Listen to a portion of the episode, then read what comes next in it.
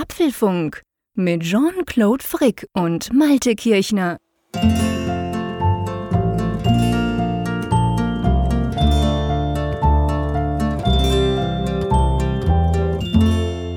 Apfelfunk Folge 225, aufgenommen am Mittwoch, 27. Mai 2020. Ja, lieber Jean-Claude, weißt du, was ich bei mir selber festgestellt habe? Hm? Ich werde dem Raphael Zeyer immer ähnlicher. Ach du Scheiße, das habe ich befürchtet. Das ist ja gar nicht gut, mein Lieber. Nein, nichts gegen den Raphael natürlich. Aber ähm, das, ich glaube, das Spannende ist ja die Unterschiedlichkeit. Aber ich weiß schon, worauf du an, ich, ich weiß, worauf du anspielst, oder? Ja, zwei Punkte sind es. Ich habe da so einen Verdacht. Schieß los. ja, das eine ist, dass ich jetzt dann zumindest zeitweilig auch in den Club der Doppel-iPad-Nutzer aufgestiegen bin. Ich habe jetzt tatsächlich oh. zwei iPad Pros hier momentan am Start. Ich kann erfreulicherweise das 12.9er iPad Pro, das neue, jetzt mal testen.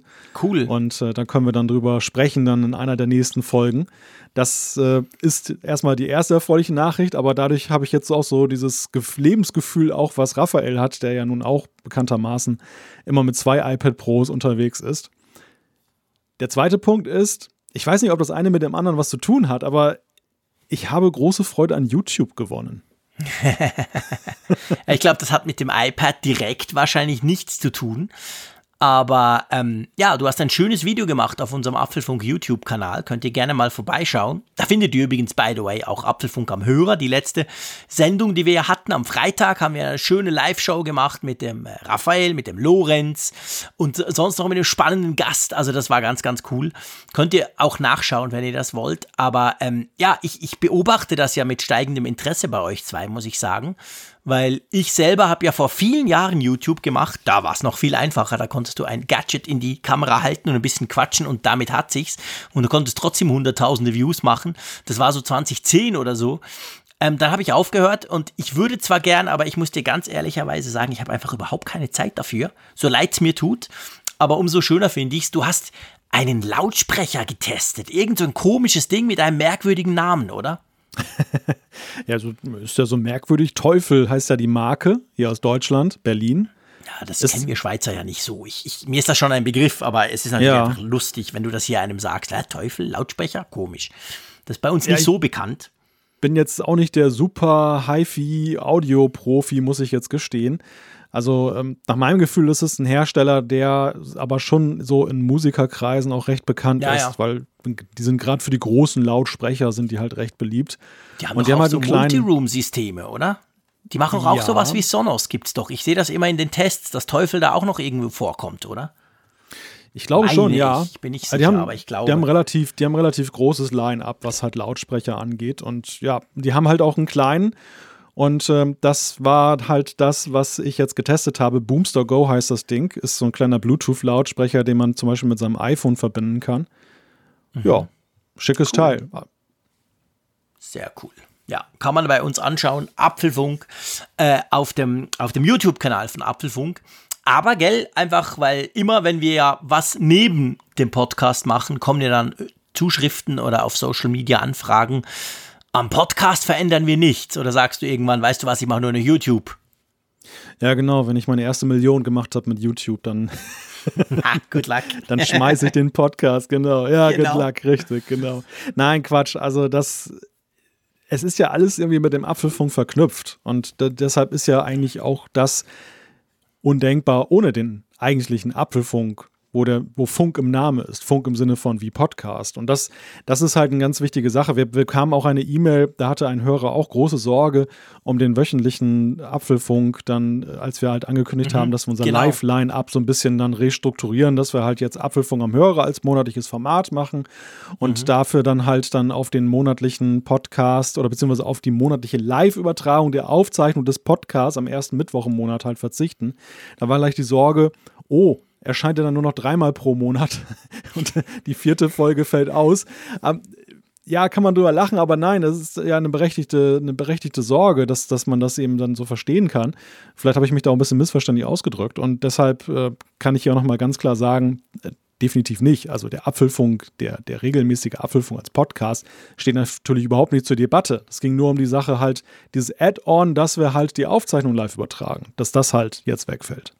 Genau, das ist genau die Idee und ähm, so soll es auch bleiben. Also wie gesagt, dieses wöchentliche Zusammenschalten, dieses wöchentliche über Apple-Themen diskutieren zwischen dem Malte und mir, das hat ja auch für uns selber, ähm, ich sag mal ganz salopp, unabhängig, ob wir jetzt da noch ein Band mitlaufen lassen, hätte man früher gesagt, hat ja das, ist ja das ein extrem wichtiger Teil der Woche. Ich freue mich immer schon, schon ganz lange drauf auf den Mittwochabend.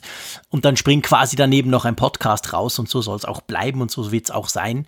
Also da müsst ihr euch keine, keine Sorgen machen, egal was wir drumrum noch machen, aber das Apfelfunk-Universum, das wird quasi ein bisschen gestärkt, wenn es ab und zu noch Videos gibt und, und Bloggen tun wir auch.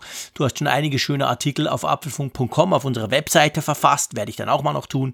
Also wir haben da viele Ideen, aber letztendlich Hauptsache bleibt der Podcast hier. Und ich würde sagen, wir könnten eigentlich für uns schon fast kurz äh, in die Themen einsteigen, oder? Ja, gut, lass uns doch. Ja, schon lange nicht mehr fackeln. geschafft. Nein, richtig. Aber ich glaube, ja, wir haben auch Themen, die, die brauchen Zeit. Deshalb äh, steigen wir mal direkt in die Übersicht ein. Erste Thema: Hokus Pokus im Test.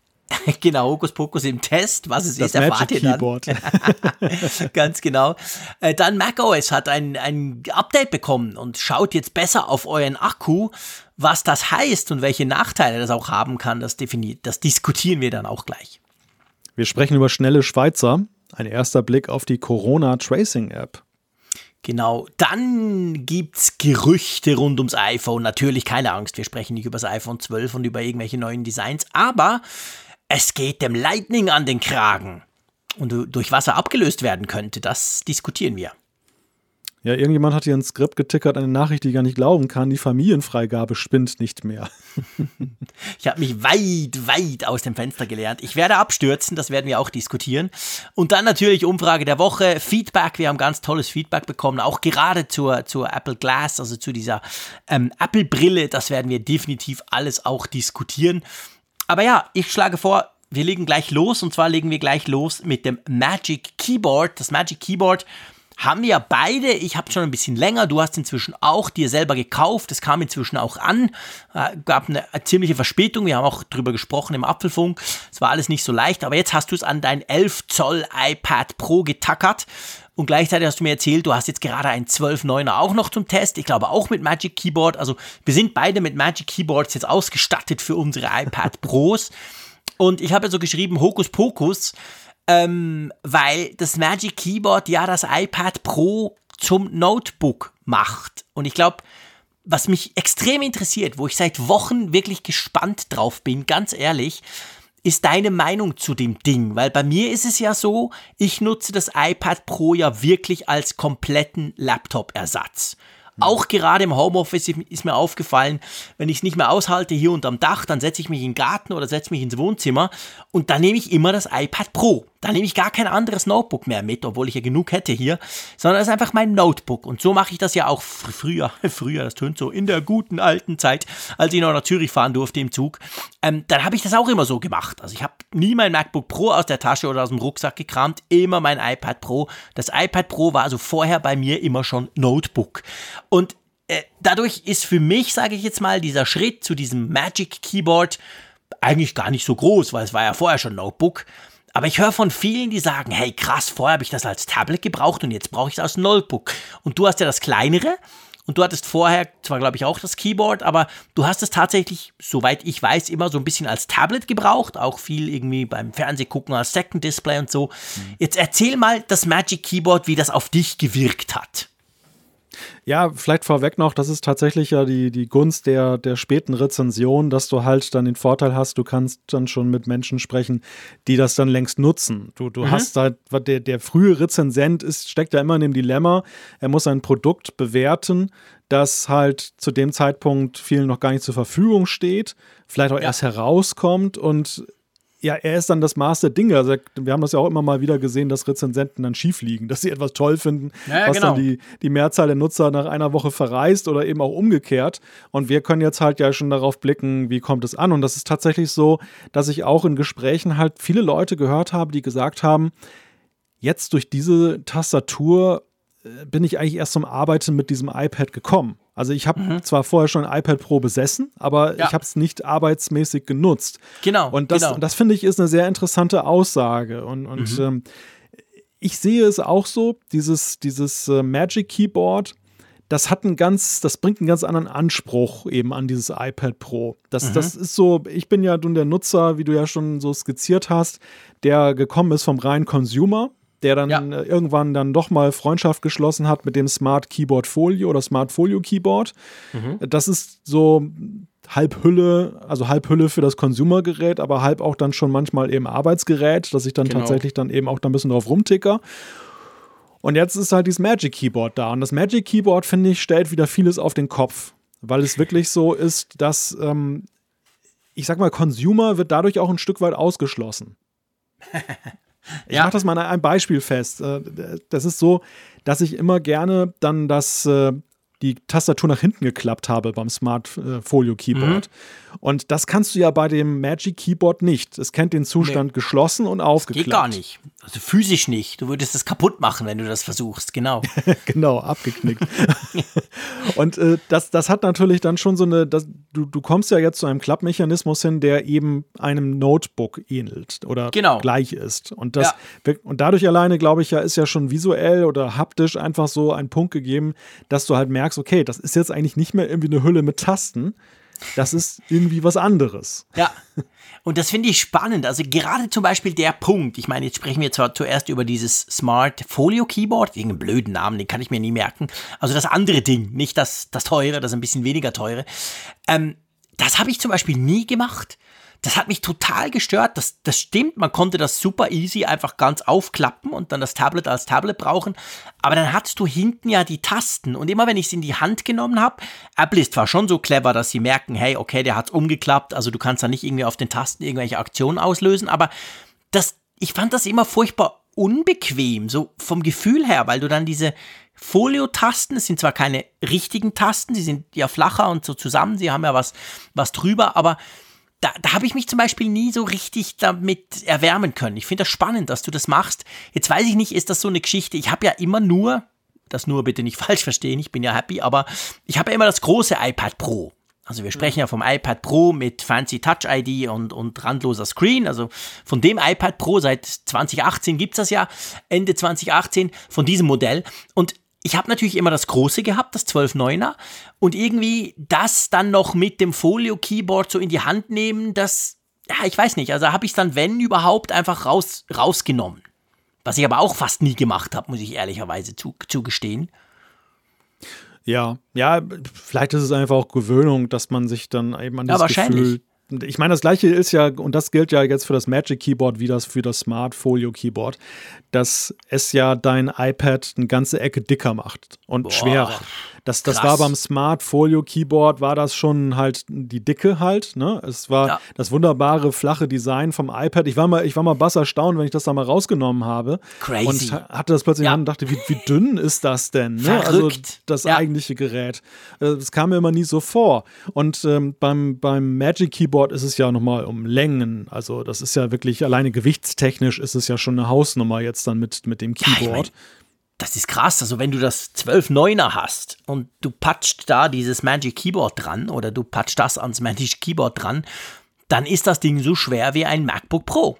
Wie mein 13 Zoll MacBook Pro. Vielleicht sind es 100 Gramm weniger auf der Waage, aber die merkst du nicht. Also, das ist wirklich das im Rucksack, du, äh, ja, das ist dann heftig. Also schon deutlich schwerer als das Folio-Keyboard vorher war. Das, das muss man ganz klar sagen. Was aber witzig ist übrigens, wenn wir gerade bei dem Thema sind, du hast gesagt, wenn man es rausnimmt, dann, dann staunt man. Ich habe wirklich kein Scherz, dieses iPad Pro wahrscheinlich zwei Jahre lang gar nie rausgenommen. Mir ist es jetzt beim Test, als, als mir Apple das, das neue iPad Pro zugeschickt hat, als ich das ausgepackt habe, dachte ich, krass, wie flach das ist. Dann, dann musste ich zuerst das alte, in Anführungszeichen, musste ich wegnehmen zum gucken, war das auch schon so flach? Weil ich habe das mhm. nie, eben, ich brauche es ja immer als Notebook. Und ja. das ist witzig beim Magic Keyboard. Jetzt kommen wir dazu. Da ist es so, du klappst das ja so von unten auf, dann, dann, dann fliegt ja das so. Es ist ja nur halb dann angemacht per Magnet quasi. Unten ist es ja frei schwebend so ein bisschen. Und seit ich das Magic Keyboard habe, ertappe ich mich selber dabei, dass ich das iPad viel öfter von diesem Keyboard wegnehme. Einfach weil es ist viel praktischer. Du musst nicht so knübeln, sondern du ziehst einfach unten mal ordentlich dran. Dann hast du es in der Hand. Und Natürlich vielleicht auch, weil man es eben gar nicht anders nutzen kann. Wenn man es hochkant nutzen will, musst du es ja rausnehmen. Das geht ja nicht mhm. mit dem Magic Keyboard. Aber einfach, ich habe festgestellt, in den paar Wochen, wo ich jetzt dieses Magic Keyboard habe, habe ich mein iPad viel öfter in der Hand, was ich vorher jahrelang nie gemacht habe. Ja, weißt du, dieses Magic Keyboard im Allgemeinen würde ich übertiteln mit äh, einem Bekenntnis zur Ernsthaftigkeit seitens Apples. Das, es ist ja jahrelang immer wieder dieses Streitthema gewesen. So Apples Anspruch, das iPad und das iPad Pro im Besonderen ist halt ein Computer, ein Computerersatz, ein Notebook-Ersatz. Und das ist ja mal wieder abgekanzelt worden, ja, auch von Kritikern, die gesagt haben, naja, also einerseits softwaretechnisch äh, kann man das so nicht äh, stützen, ja. aber gleichzeitig eben auch hardwaretechnisch ähm, geht Apple Kompromisse ein, die einen daran zweifeln lassen. Ja. Und ähm, das ist ja genau so. Also ich meine, die, diese, diese neue Tastatur, dieses Magic Keyboard, wie du sagst, wenn ich halt bestimmte Modi haben will, muss ich es halt jetzt rausnehmen. Sie haben es ja sehr schön mhm. gemacht mit dem, dass es relativ leicht rausgeht, rausgeht und dass es auch leicht wieder dran zu machen ist. Äh, ungleich einfacher als beim Smart Folio Keyboard. Ja. Aber es, die, die Tastatur ist jetzt nicht mehr so ein Gimmick. Die Tastatur ist jetzt halt mit dem Anspruch, ich bin eine ernsthafte Tastatur.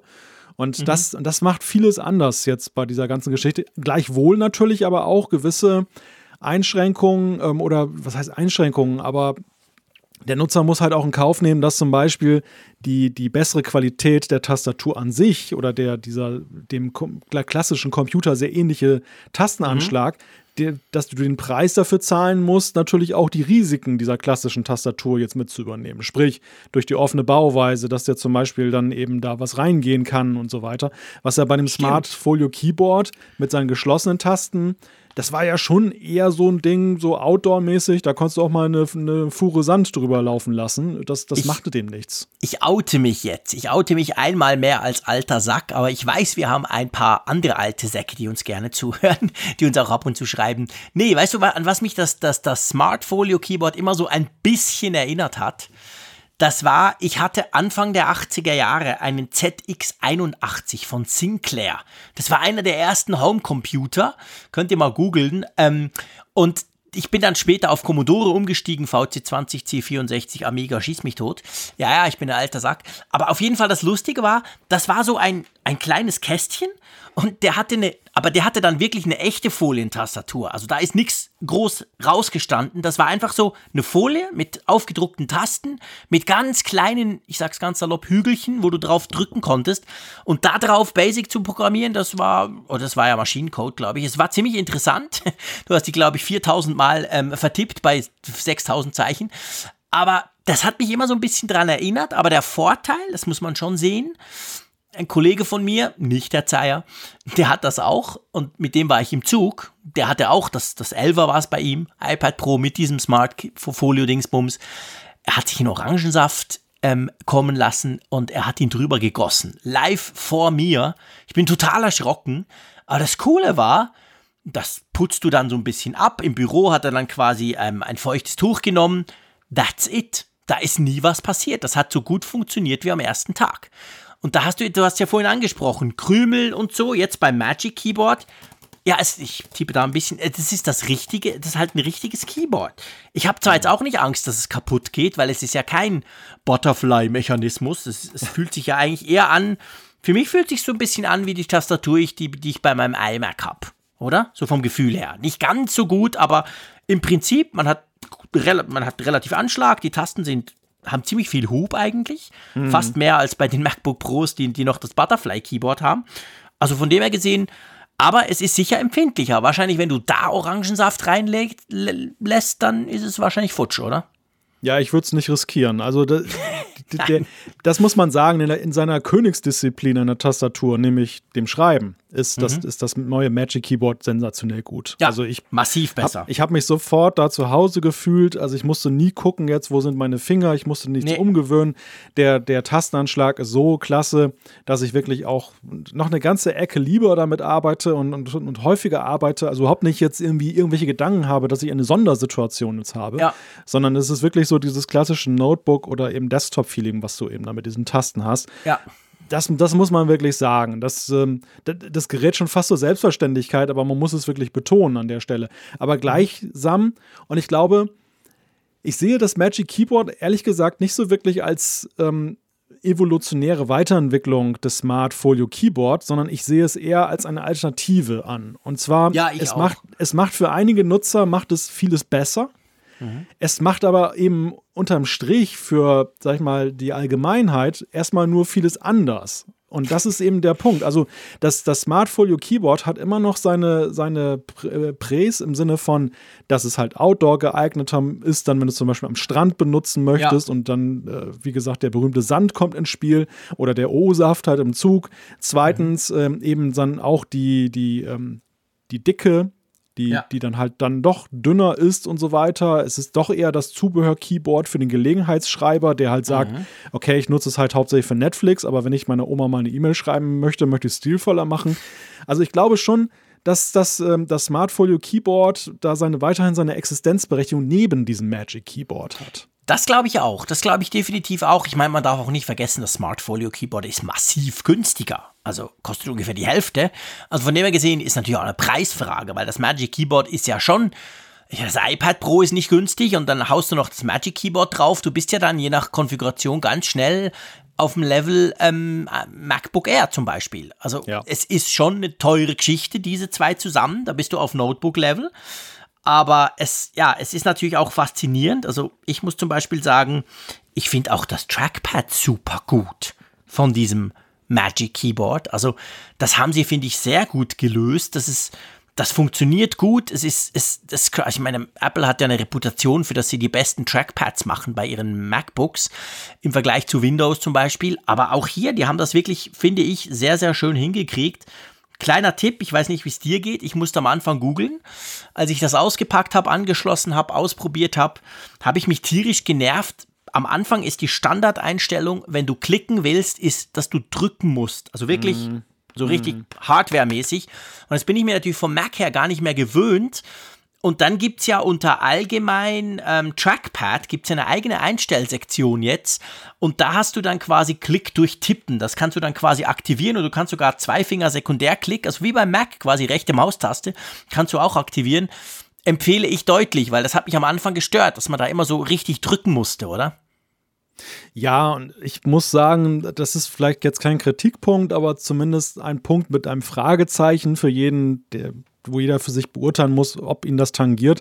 Ich fand die, der, die Akustik dieses Trackpads, wenn du drauf drückst. Die tönt ein bisschen billig. Ja, genau, richtig. ja, ja, und stimmt. das gleiche, das gleiche gilt ja auch insgesamt so für das, das auch bei den Tasten. Es ist ja so, es ist so ein leicht dumpfes Geräusch, wenn du darauf dann klickst. So, also der Untergrund quasi, der, der dann so etwas dann das dann wiedergibt. Das, das, ist, das ist, wie gesagt, kein Kritikpunkt, aber es ist zumindest so ein, ein Punkt für Perfektionisten, wo ja. vielleicht dann der ein oder andere Anstoß nehmen könnte, dass er sagt, okay, ich, ich sag mal, das ist ein Preispunkt einfach. Du gibst so viel Geld aus für eine Tastatur und sie, sie klingt mhm. aber dann nicht so extrem wertig. Und ja, das, das, hat was. das ist vielleicht find, so eine Sache. Ich finde sogar, das Trackpad tönt noch billiger als die Tastatur. Also ich versuche das ja. mal, ich tippe mal ein bisschen. Das klingt noch ziemlich gut jetzt gerade, merke ich. Ja, es geht noch, eigentlich genauso am Mikrofon. Also ja. ich finde es nicht so schlimm. Aber das hört man jetzt schon. Das tönt wirklich, das Trackpad tönt wirklich so ein bisschen, ja, irgendwie billig. Und ich bin echt auch gespannt. Also ich habe mir das auch überlegt. Das Folio-Keyboard war leiser, wenn du drauf mhm. rumgeschrieben hast. Ja, ja. Und ich, ich brauche es ja, ihr wisst ja, ich brauche es vor allem im Zug, wenn ich dann mal wieder pendle. Und da ist natürlich schon der Zug immer proppevoll, alle am Arbeiten und so. Und, und manchmal, je nachdem, ist es, ist es auch still, da telefoniert niemand und so. Ich bin schon gespannt. Also die Tastatur ist relativ laut. Das ist tatsächlich so. Wobei, Klammer auf, ihr wisst, ich bin normalerweise mit MacBook Pro ja auch unterwegs, mit der alten, mit dem allerersten ähm, quasi äh, Butterfly Keyboard und das tönt ja wie ein Maschinengewehr. Also so, so ist es ja dann definitiv nicht, oder? Ist jetzt ja mal auf sehr hohem Niveau, oder? Ich erlebe halt bei solchen Debatten immer, dass sie sehr stark geprägt sind eben von subjektiven Empfinden. Deshalb kannst Klar. du jetzt nicht allgemeingültig sagen, das ist gut oder nee. das ist schlecht. Aber es ist halt ein Punkt, der, finde ich, zu einer Rezension dazu gehört, dass man ihn anspricht, Klar. weil er, glaube ich, jedem auffällt, auf die eine oder andere Weise. Das gleiche gilt ja auch so, ich meine, du hast den Preispunkt jetzt schon aufgemacht. Nehmen wir das mal kurz vorweg. Der, mhm. der Preispunkt ist natürlich so ein bisschen der Elephant in the Room für viele. Das ist einfach ja, Logisch. du zahlst 329 für die 11 Zoll Variante und 399, glaube ich, dann für die 12,9 Zoll Variante. Das ist ja erstmal eine Ansage. Und Ja, das ist heftig. Ich habe ich hab lange drüber nachgedacht, was ich von dem Preis halten soll. Man ist ja sehr mhm. schnell bei Apple immer dabei, diesen Reflex zu entwickeln bei teuren Preisen, dass man sagt, boah, viel zu teuer. Ja. Steht doch überhaupt nicht dafür. Und dann, ich habe aber versucht, mich dann doch ein bisschen stärker hineinzudenken. Und äh, es ist so, in der Relation zum Smart Folio Keyboard, was ja auch schon eine ziemliche Hausnummer ist, also mhm. ungeachtet jetzt, dass es günstiger ist, aber ja. es ist ja auch schon sehr teuer, ähm, muss man natürlich sagen, im Apple-Universum selber ist, die Preis, ist der höhere Preis logisch, weil du ja einen deutlichen Mehrwert hast. Mhm. Und ähm, von außen betrachtet ist es dann allerdings dann ja schon recht teuer, aber mhm auch da muss man sagen, da ist ja nun schon, sag ich mal, sehr nah an die Qualitäten eines Notebooks herangeht, um nicht zu sagen, es erreicht sie sogar, ist ja. es ja schon auch so, dass du sagen musst, okay, wie, mal rein rechnerisch, du kaufst ja ein MacBook immer in einem Stück, aber wenn du das mal auseinanderrechnest, wie viel könnte denn die ganze Tastatureinheit davon kosten? Was ja. ist die eigentlich wert jetzt nach Apple-Preisen? Und da, kon, da kommt man vielleicht auch an den Punkt, dass man sagt, naja gut, ähm, vielleicht bezahle ich beim MacBook ja auch so viel für die Tastatur. Ich merke es noch nicht, weil ich halt den Gesamtpreis zahle von ja, über genau. 1000 Euro. Und das, das ist vielleicht so ein Punkt, den man halt bedenken soll. Ich will damit nichts schönreden, aber es ist zumindest so eine Überlegung, die ich halt angestellt habe im Sinne von, ähm, erklären, zu erklären für mich selber, wie ist Apple auf so einen Preis gekommen oder wie halten sie ihn für zumutbar letzten Endes auch. Mhm. Ja, ja, genau. Also ich finde es klar eben, du hast vorhin angesprochen, es kommt extrem drauf an, wie man, wie, als wie wichtig man sowas auch erachtet, aber ich habe schon gemerkt, und das ist jetzt halt so ein bisschen eingeschränkt, weil Homeoffice, muss ich schon sagen. Also mein, mein Hauptnutzen beim iPad Pro in den letzten zweieinhalb Jahren war halt schon immer, ich bin extrem viel unterwegs. Und da ist es einfach super, das dabei zu haben. Es hat eine SIM-Karte drin. Es ist, es ist für mich das perfekte Gerät. Ich bin immer connected, egal wo ich bin. Ich kann eine Keynote mitschreiben, wenn ich irgendwo sitze. Also großartig. Ähm, von dem her kann ich viele Sachen im Moment zwar, was das anbelangt, nicht testen, aber ich habe schon das Gefühl, also es macht für mich noch, noch, noch deutlich mehr zum vollwertigeren Notebook, als ich das gedacht hätte. Ich dachte so am Anfang, ja, okay, bessere Tastatur, hell, Touchpad brauche ich doch nicht, vergesst den Mist. Aber inzwischen, erstens ist diese Integration cool, die mit 13.4 kam bei iPad OS. Also ich finde, dieser, dieser, dieser Bobbel da, dieser, dieser, rund, dieser runde Kreis, ist ja nicht so ein klassischer Mauszeiger, aber es funktioniert wirklich gut. Auch mit der, was dann passiert, wenn du irgendwo hinklickst oder hinfährst. Und was, was ich wirklich großartig finde, ist die Tastaturbeleuchtung. Das weiß ich, wird mir, falls man irgendwann mal wieder in einem dunklen Raum irgendeine Tech-Präsentation miterleben darf, wird mir das unglaublich helfen. Haben wir auch schon drüber diskutiert. Also mir wäre es, das sage ich ganz klar, auch wenn ich jetzt hier mit einem Testgerät ausgestattet bin, mir wäre es den Preis wert, weil ich finde, es macht einfach, das macht es dann echt zum Notebook für mich. Noch mehr als das andere Teil. Ja, da bin ich wieder bei dem Bekenntnis zur Ernsthaftigkeit. Also es ist nicht nur ein mhm. Bekenntnis von Apple zur Ernsthaftigkeit, am Ende muss auch der Nutzer sich dazu bekennen, ob er das wirklich Klar. ernsthaft nutzen will. Und dann gebe ich dir recht, dann hast du letzten Endes das Preis-Leistungs-Verhältnis, dass du sagst, okay, die Verbesserungen, die ich jetzt erlebe, wenn ich es tatsächlich täglich nutze und auch wirklich mhm. ernsthaft nutzen will, die sind immens und dann, ja. dann rechtfertigt sich der Preis. Genau. Ein, Gelegen ein Gelegenheitsnutzer allerdings ähm, wird zu Recht Nein. sagen, das ist mir viel zu teuer. Logisch. Und da muss man mich korrigieren, das sind 339 Euro, wo es losgeht und dann 399 Euro für die 12,99 Zoll Variante okay. beim Magic Keyboard. Aber ja, das ist auf jeden Fall der Punkt. Nächster Punkt, den du angesprochen hast, ist ähm, Trackpad. Beim Trackpad muss ich dir sagen, bin ich immer noch so ein bisschen hin und her gerissen, was meine mhm. ähm, Beurteilung angeht. Ich habe für mich eigentlich den Eindruck, das Trackpad ist vor allem deshalb sehr nützlich, weil du jetzt dadurch, dass du eher ein Notebook-Feeling auf diesem Keyboard hast, eher auch geneigt bist, dann zum Beispiel Scrollbewegungen dort zu machen. Also irgendwie ja. ist es so reflexhaft, dass, ja, dass ich, ja, absolut. Beim, beim, beim, Smart, äh, beim Smart Keyboard Folio war es immer, das hat zwar kein Trackpad, aber es war auch völlig selbstverständlich am Bildschirm. Irgendwie hatte ich immer das Tablet-Feeling. Und beim, ja, ja. beim iPad Pro mit dem Magic Keyboard bist du tatsächlich so irgendwie in dem Notebook-Modus, dass du dann automatisch irgendwie auch nach unten greifst, ohne dass du dich da erstmal umerziehen musst. ja, ja, Wohin, stimmt. Wohingegen, was ich wiederum nicht tue, also wo ich mich immer wieder zu zwingen muss, es zu tun, ist dann das als Mauszeiger zu gebrauchen. Weil da bin ich komischerweise überhaupt nicht so für zu begeistern. Jetzt, ja, das mir geht's ähnlich. Also der Mauszeiger auf dem Homescreen zur Auswahl von Apps zum Beispiel, den nutze ich eigentlich nie. Da bin ich mir nach wie vor viel zu stark gewöhnt, tak, tak, tak, tak, drauf, drauf tappen. Trotzdem stelle ich natürlich fest, vor allem beim Scrollen, du hast es angesprochen, im Browser, dass ich tatsächlich viel weniger auf diesen Touchscreen tapse, seit ich dieses Trackpad habe, weil ich zum Beispiel beim Scrollen völlig, wie du es genau gerade erklärt hast, automatisch mit dem Ding scrolle und nicht wie früher quasi auf dem Bildschirm da rumwische. Und wo ich es super cool finde, ich tue sehr oft, gerade auch Social Media, wenn ich zum Beispiel andere zitiere oder irgendeinen Ausschnitt irgendwas nehmen will, tue ich Sachen kopieren, also Text. Und da finde ich, ist es wirklich massiv besser und genauer, als wenn ich mit meinem Wurstfinger versuche, irgendeinen Satz zu markieren und den irgendwo hin zu kopieren. Ja, und ich glaube, man muss sich auch so ein bisschen von dem Anspruch verabschieden, dass ein Zeige, also dass das ein Zeigeinstrument das absolut richtige ist, weil Apple selber von diesem Weg ja auch dann zusehends in, mit der Evolution ja. des iPad Pros ja abgeschritten so ist. Am Anfang war es so, du hattest die reine Touch-Bedienung wie du das halt von den iOS-Geräten kanntest. Dann brachten sie ja plötzlich den von dir sehr geliebten Stift ins Spiel als ja. Alternative für viele Anwendungen. Du kannst ihn ja auch theoretisch benutzen, um die Klar. Icons anzutippen. Wer das macht, ich weiß es nicht, ganz wenige wahrscheinlich.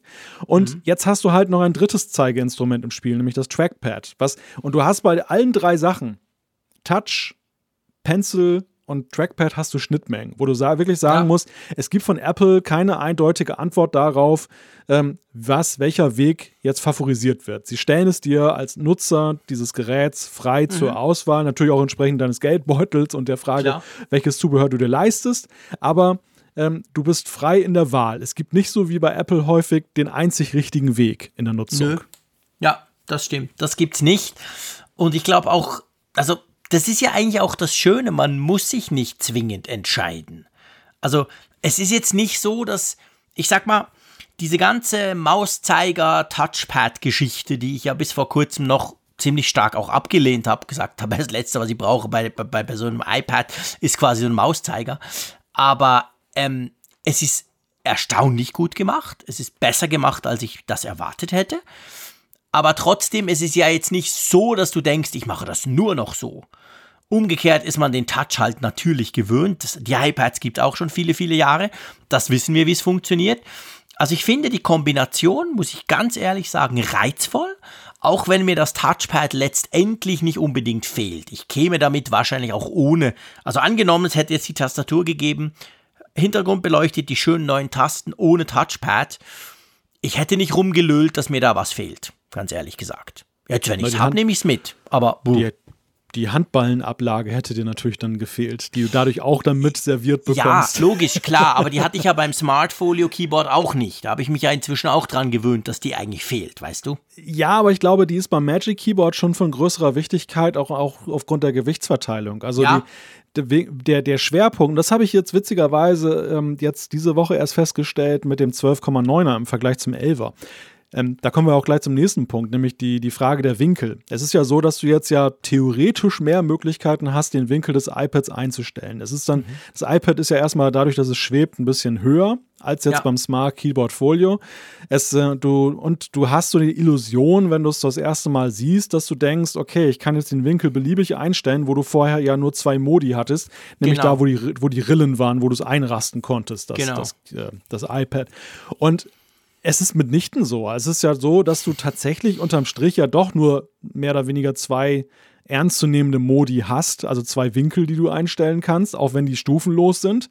Und am Ende, äh, du, klar, du kannst es ganz flach ranklappen. Das sieht dann halt so aus wie so ein halb zugeklapptes äh, Notebook. Aber mal ernsthaft, in welchen Szenarien nutzt du es wirklich? Also es ist eher so eine, eine Kann-Variante, die in bestimmten Situationen vielleicht ganz gut ist, wenn du zum Beispiel auf dem Rücken liegst und du hast das, das iPad auf dem Bauch mit dem Magic Keyboard, aber nicht so unbedingt, kein, kein Mensch sitzt so Habe ich noch nie Notebook. probiert. ich ich habe das Ding wirklich in allen Lebenslagen und allen Haltungen ausprobiert, um mal zu gucken, ob das irgendwie einen Nutzen entfaltet. Und was dir auffällt beim 12-9er im Gegensatz zum 11er, beim 11er habe ich mich sehr gewundert, von wegen, warum lassen sie nicht andere Winkel zu? Also, dass du das ja. iPad weiter nach oben klappst quasi und nach ja. hinten klappst. Denn da ist es so, dass von der Gewichtsverteilung, es wäre durchaus noch äh, gefühlt möglich, das zu tun. Beim 12-9er merkst du ganz klar, warum das nicht möglich ist, weil nämlich dort das Gewicht des 12-9er iPad Pros augenscheinlich so einen Schwerpunkt bildet, dass es dann ja. wahrscheinlich ein Millimeter weiter gleich umzukippen drohen würde. Ja, Ja, das stimmt. Also das ist schon, also ganz ehrlich gesagt, ich habe es natürlich getestet, ich habe es auf, auf meine Knie genommen und ein bisschen rumgetippt, aber ich bin noch nicht so ganz überzeugt davon, ob man das 12.9er, das ich habe, und das Magic Keyboard, ob man das jetzt in einem vollgefüllten Zug, der rattert und wackelt, ob das auf meinen Knien so richtig gut bleibt. Es ist mir, da ist es mir ein bisschen zu kopflastig. Also klar, du kannst sagen, okay, du hast ja die, die Hände eben auf der Handballenablage, da fällt es nicht um, aber mm, das irgendwie vom Gefühl her war das 12.9er iPad Pro mit dem Folio Keyboard besser stabilisiert ich kann dir nicht genau, ich meine, ich muss das testen, ich bin nicht Zug gefahren in den letzten zehn Wochen, mhm. aber das ist wirklich was, da bin ich echt gespannt drauf, weil das bei mir schon noch so ein Workflow halt, wie gesagt, ich sitze im Zug und habe das dann auf meinen Knien. Ja, das Kuriose an dieser Konstruktion ist ja, dass sie, wenn du sie nur siehst, sieht sie ja sehr dynamisch und freischwebend ja aus, ja. also fast luftig. Äh, ja. Wenn du sie das erste Mal nutzt, bist du ja erstmal bass erstaunt, wie steif das ganze Ding da ist. Ja, wie stark man da drücken muss. Genau. Ja, dir ist natürlich klar, warum das so ist, weil ansonsten würde dieser ganze Effekt nicht funktionieren. Dann würde das ja, wenn das so weich wie Butterkäse wäre, dann würde das in sich zusammenklappen. Das war genau. ja so beim, beim erst beim reinen Smart Keyboard, was ja auch noch im Verkauf ist, das ähm, vor dem Folio. Das war ja so eine ganz labberige Konstruktion. Uh, ja, das da, war total. Das war so Origami-mäßig zusammenfalten ja. und dann hat es einfach gehalten, wenn du es nicht berührt hast. Ja, genau. Und man spart ja irgendwie 20 Euro gegenüber dem Folio, aber das sind 20 Euro, die man getrost investieren kann und sollte. Das finde ich ähm, auch krass. Das ist eigentlich ein krasser Unterschied, also krass wenig, für das du beim einen eine komplette Tastatur kriegst und beim anderen ist es ja letztendlich nur eine Schutzabdeckung für deinen Screen. Plus ein, ja. ein, plus eben, du kannst es hinstellen, wenn du zum Beispiel Netflix gucken willst und du stellst es bei dir vorne auf den Tisch oder so. Aber sonst, äh, ich weiß nicht, also es lohnt sich überhaupt nicht. Viel zu teuer, das Teil. Das ohne Tastatur.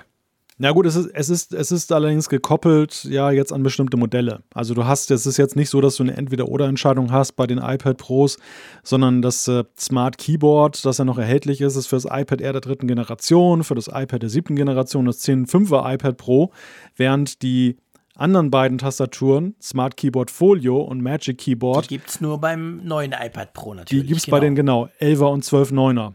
Da, ja. kann, da kannst du dich frei entscheiden zwischen den beiden. Genau.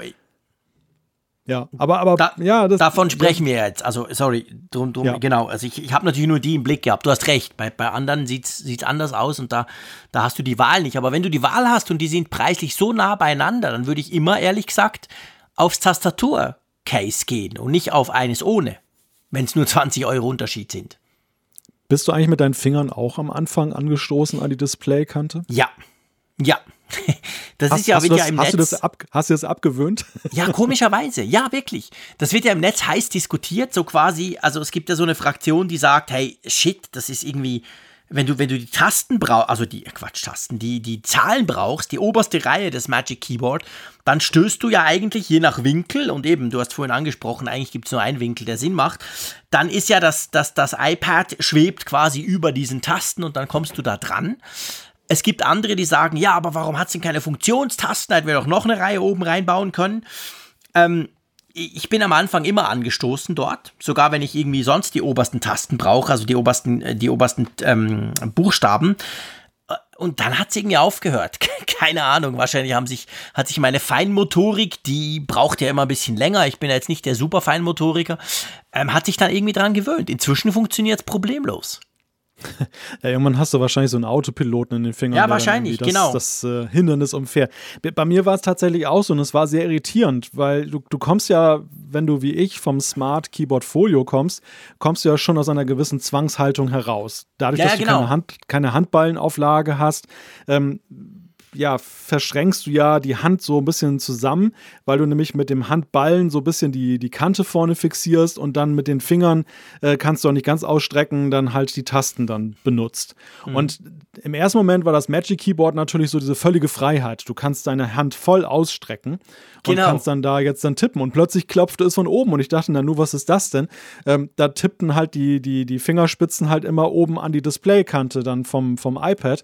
Und da dachte ich, das ist ja irgendwie blöd. Aber ja. es ist tatsächlich so, dass man sich dann gewöhnt. Wahrscheinlich nimmt man aber auch dann, nehme ich mal an, so eine leichte naja, Krümmung der, der Finger in Kauf, äh, dass man das dann umfährt. Aber es ist, glaube ich, schon weniger Kompromiss bei der Handhaltung als jetzt dann eben beim Smart äh, Keyboard Folio. Ja, ja, das glaube ich auch. Also ich meine, es ist natürlich es ist viel, du hast mehr Platz letztendlich und das iPad schwebt obendran halt so ein bisschen. Ähm, wie ist mit der Tastaturbeleuchtung bei dir? Du hast dazu noch gar nichts gesagt. Ich habe mich ja geoutet. Ich habe mich drauf gefreut schon im Vorfeld. Ich freue mich jetzt, ist sie da. Du hast gesagt, hey, echte, echte Männer können das Zehnfingersystem, ich brauche das nicht. Hm. Ähm, schaltest du die ab oder findest du es doch auch ganz lustig? Ich habe sie laufen lassen. Also ich habe, das habe ich bei MacBooks aber auch mal gemacht, dass ich die nie abgeschaltet habe, ähm, mhm. weil ja ist ja nett zu, ist ja nett anzusehen. Also im, im, Dunkeln macht es ja einfach was her. Das ist eher so nach dem, für mich nach dem Motto, das Auge ist mit. Und ähm, okay. Du, du, hast, du hast jetzt halt ein iPad, was abends dann ein bisschen noch, noch wertiger vor sich hin leuchtet. Aber ähm, ja, ich habe, ich hab, was aber auch meinen Nutzergewohnheiten einfach entspricht, nicht drauf gewartet. Ich hatte vorher kein Problem ja. damit, die Tasten zu finden. Ich, ich habe es jetzt auch nicht und, und ähm, war für mich jetzt kein Must-Have, aber warum nicht? Mhm. Was mir halt, und da sind wir beim Thema, das mich natürlich am meisten bei jedem Gerät eigentlich, das ich mitnehmen kann, ja interessiert, ist ja so ein bisschen die Akkulaufzeit. Ihr kennt mich. Die kann nie lang genug sein. Und was mir schon auffällt, und das wird ja auch zum Teil recht kontrovers diskutiert, also mir fällt auf, mein iPad Pro 2019, äh 2020, also das aktuelle, 12,9 Zoll, so wollte ich sagen, das große. Das hat nicht signifikant, aber ich merke schon den Einfluss von diesem Keyboard auf die Akkulaufzeit. Also bei mir im Moment, so seit Wochen, ist halt der Workflow, ich habe es vorhin gesagt, meistens am Morgen arbeite ich hier unterm Dach da in meinem super Büro mit den vielen Screens am iMac Pro, alles picobello und am Nachmittag arbeite ich sehr oft auch im Garten.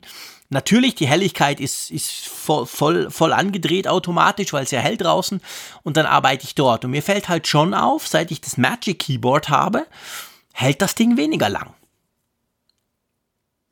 Ja, ja, also den, den Eindruck hatte ich ähm, subjektiv auch so ein bisschen, dass, dass es halt schon leicht mehr konsumiert, als das jetzt in, bei der vorigen Konstellation der Fall war. Ja. Aber es ist jetzt nicht so signifikant, dass ich sagen kann, ähm, ja, ein Viertel weniger am Tag oder Nein, so. Also das ist schwierig zu sagen. Also äh, eben, ich, am einfachsten für mich wird es dann wieder, wenn ich meinen normalen Workflow habe ab nach Zürich, dort ein bisschen in den Meetings brauche ich das Teil, sonst liegt zusammengeklappt im Rucksack und auf dem Heimweg arbeite ich wieder damit. Dann kann ich es dann natürlich am besten abschätzen.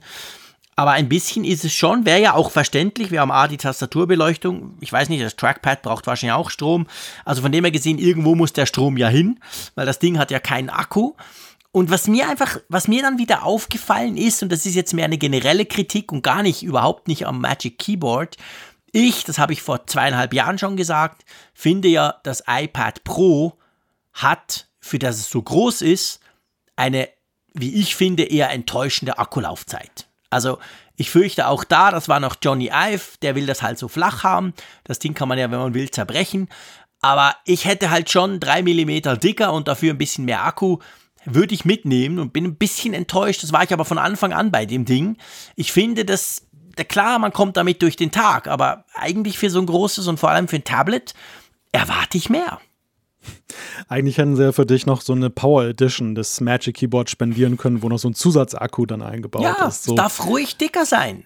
Ja, so ähnlich wie dieser Buckel da beim, äh, beim äh, Lording Case. ja, genau. genau. Ja, ja, bei, bei beim ähm, Magic. Smart äh, Battery Case. Smart, Smart, Battery Case, genau. Genau. Ja, aber weißt du, was ich meine? Also ich meine, das wird doch niemanden stören, wenn es ein bisschen dicker ist.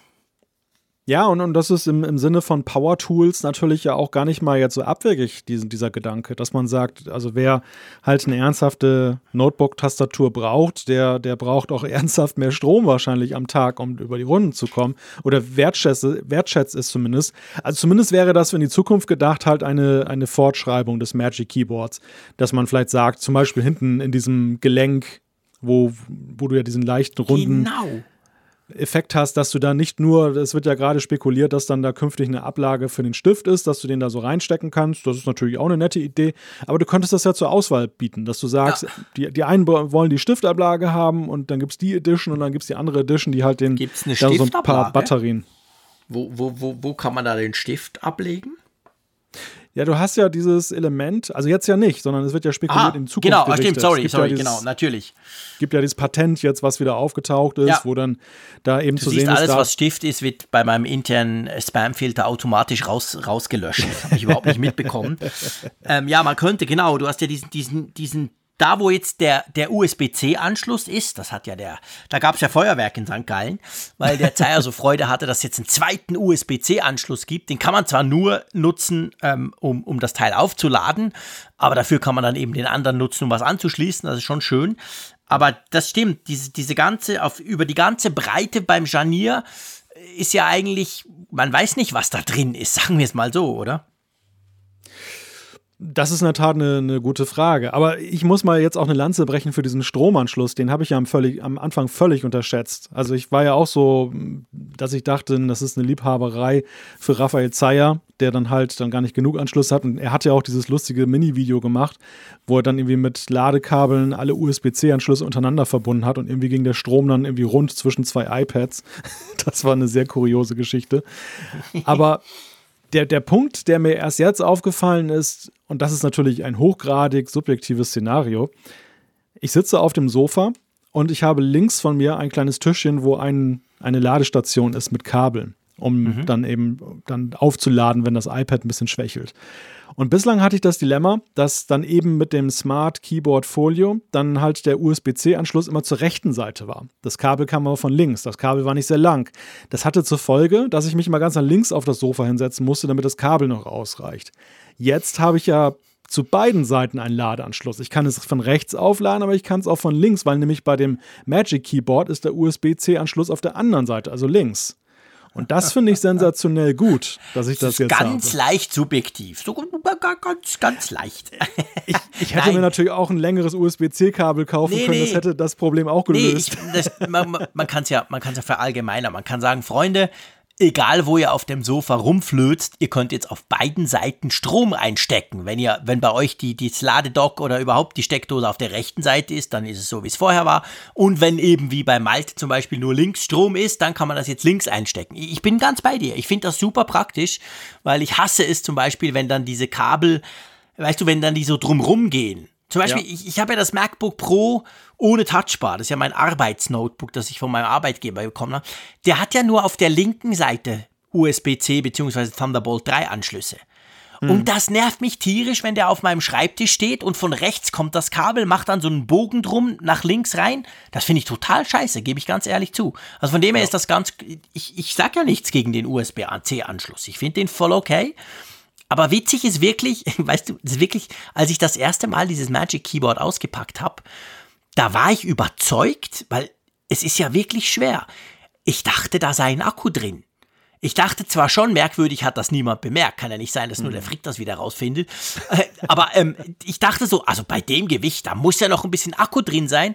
Und das hat mich dann auf die Idee gebracht, du hast es vorhin ein bisschen anskizziert, das wäre schon geil. Also das Teil mit Akku, ah, wow, dann, dann, das wäre natürlich dann die echte Profi-Variante.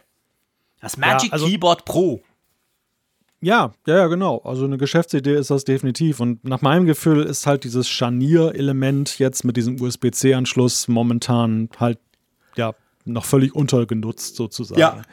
Sei es jetzt, dass du halt eine Stiftablage machst, weil wie gesagt, der Stift bleibt so ein bisschen auch der Elephant in the Room. Du kannst ihn zwar Klar. magnetisch ja oben anhaften, aber ähm, wenn du das äh, dann transportierst, dann kann es ja schon mal schneller passieren, dass du eben den abflippst und dann fällt der runter. Das heißt jetzt, wenn du das jetzt nee, irgendwie echt? auf Reisen.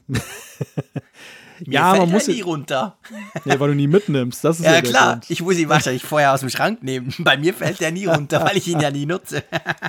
Aber nochmal zurück zum USB-C-Port. Also die Sache mit den Daten, die lässt mich ja doch nicht so ganz los, dass das nicht möglich ist, auf der linken Seite da jetzt Datenapplikationen darüber dann zu machen. Ich glaube, das ist nicht ein Szenario, was viele betrifft, weil auch jetzt die, die Variante, ich glaube, tendenziell mehr Leute schließen rechts was an als links.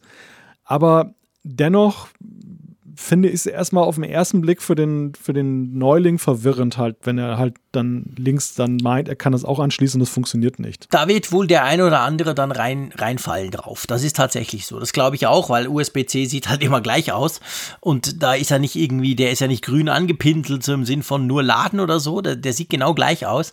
Ich meine, er, erklären kann man es ja schon das, das, das Ding hat ja nur eine Verbindung über diesen Smart Connector hinten beim iPad Pro. Und das sind ja einfach ein paar magnetische ähm, so magnetische kleine Knubbels, die, die da einen Kontakt machen. Wahrscheinlich sind die wirklich nur für Strom ausgelegt, sowohl im iPad, ne, also im iPad selber von der, von der Idee her. Drum geht das nicht. Also ich, ich kann mir das schon vorstellen, warum das so ist, aber ich kann mir genauso gut vorstellen, dass da einer irgendeine Maus einsteckt und sich dann wundert, warum sie nicht funktioniert oder ein USB-C-Stick oder irgendwas. Das, also ein USB-Stick, das geht dann halt meinst, nicht. Meinst du, dass das nur für Strom ist? Ich glaube schon. Weil, ja. Weil der Smart Connector ist auch gleichzeitig auch das Element, über das ja die Tastatureingaben übermittelt werden. Hm, guter Punkt, ja, da hast du recht, stimmt. Irgendwie muss das ja auch gehen. Das ist ja nicht Bluetooth. Da ist ja, natürlich die Frage, die Frage, ist, wie, schnell, Frage wie, das, wie das, ja, wie schnell und wie, wie das genau belegt ist. Also das ist natürlich ja, ja dann auch so, dass dann vielleicht das so exklusiv auf Tastatureingaben gemünzt ja. ist, dass man Klar, gar nicht die Klar, es ist nicht nur Strom, hat. da gebe ich dir recht, das, da hast du völlig recht, aber wahrscheinlich ist es vielleicht wäre es nicht schnell genug, weißt du, wenn du jetzt da zum Beispiel ja. eine 1 Terabyte SSD von Samsung anschließt und irgendwelche Daten kopieren willst oder Fotos oder so. Und ich kann mir, weißt du, ich kann mir vorstellen, vielleicht würde es gehen, aber nur sehr langsam. Und dann hättest du ja das Problem, linker USB ist super langsam, geht aber auch, rechter USB mhm. ist normal. Das verwirrt ja dann auch. Das hatten wir ja früher bei den MacBook Pros auch so. Das war ja ganz mühsam. Da musstest du wissen, wo steckst du es jetzt ein, links oder rechts. Vielleicht haben sie sich auch drum dagegen entschieden. Sie gesagt haben, hey komm, das ist jetzt quasi Strom-only und die Tastatur geht zwar auch drüber, aber sonst machen wir, ermöglichen wir das nicht. Vielleicht ist es irgend so eine Geschichte. Ja, aber das hat vielleicht was auch damit zu tun. Man, man weiß das ja auch von, oder man kennt das ja auch von den Notebooks, dass ja das mit den USB-C-Hubs ist ja bis heute irgendwie so, dass die recht rar gesät sind am Markt. So, du, du findest unglaublich viele Verteiler, wo du halt dann USB-A und B dann eben anschließen kannst, aber mit USB-C finde ich, das ist immer noch ein etwas unterrepräsentierter Markt. Ich weiß nicht genau, warum das technisch so ist, warum sich die Zubehörhersteller da so zieren, aber das ist vielleicht auch ein Grund, der damit reinspielt, dass da mhm. irgendwelche Dinge zu erfüllen sind, vielleicht im Punkto Power oder wie du sagst, Datenübertragung, Spezifikationen, die zu erfüllen sind ich denke auf jeden Fall, es wird einen Grund gegeben haben, dass man darauf verzichtet hat. Das ist jetzt nicht so nach dem Motto, dass man ähm, jetzt der Ansicht war, das braucht kein Mensch oder man hat nee, es gar nee, jetzt äh, das ich vergessen. Auch. Also, das, Wenn das, das ist, super ich, easy gewesen wäre, hätten sie das gemacht. Aber ich glaube, dieser ja. Smart Connector ist einfach dafür nicht vorgesehen. Ich glaube, das ist tatsächlich eher so ein Problem. Ja, mal schauen. Aber Fazit vielleicht, also ich muss ganz klar sagen, ich habe es schon vor, glaube ich, einer halben Stunde mal gesagt, ich bin sehr zufrieden damit. Ich bin erstaunlich, ich sag's ganz ehrlich so, ich bin, meine Erwartungen wurden übertroffen. Ich habe das gesehen, das wurde vorgestellt, ich fand ein paar Sachen cool, ich habe mich auf die Tastatur gefreut. Vieles drumherum fand ich nicht nötig, bin jetzt aber super happy drüber, inklusive Touchpad. Also ich finde es ein ganz cooles Teil, aber ganz klar eher für Profis. Ich meine das jetzt nicht despektierlich, ich meine das dahingehend für die, die wirklich auch stundenlang daran arbeiten, das als Notebook nutzen. Für den, der ab und zu eine E-Mail schreibt, da kaufst du dir, wenn schon, lieber das Smart Folio Keyboard, da sparst du ordentlich Geld. Das ist so ein bisschen mein Fazit. Ja, bevor ich zu meinem Fazit komme, noch zwei Punkte, die mir noch wichtig sind, die, die ich kurz erwähnen möchte. Das eine ist die Sache, ähm, dass du keine F-Tasten hast. Das wurde von einigen ja bemängelt im Netz. Mhm. Ich sehe das nicht als Nachteil an, weil ich glaube, die F-Tasten sind wirklich so ein historisches Relikt aus früheren Zeiten, was irgendwie ja. auf Desktops und, und Notebooks halt dann eben das überdauert hat. Keiner weiß eigentlich mehr so richtig, wo das herkommt heutzutage, junge Generation. Und ähm, da war man von Apple sehr schlau, dass man bei der Definition des Keyboards für das iPad gesagt hat, diesen Blödsinn, sage ich jetzt mal ganz hart, von der klassischen Computerwelt, den führen wir da nicht auch ein, den lassen wir gleich weg.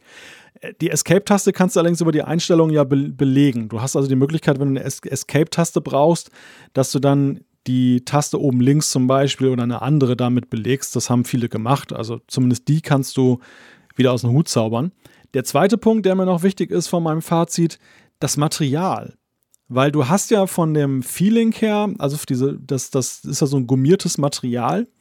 Das ist, glaube ich, das gleiche wie beim Smart Keyboard Folio. Und die spannende Frage, die ich mir in die Zukunft gerichtet stelle, ist, beim Smart Keyboard Folio hat es schon so leichte Wellen bei mir mittlerweile. Und, und mhm. ähm, ist ja, der doch, Raphael hat ja eins, das sah schon nach kurzer Zeit also wirklich aus, wie wenn du es wie wenn es ein Stier zuerst mal dran rumgeknabbert hätte oder so. Das sah ganz ja. furchtbar aus, schon nach wenigen Monaten.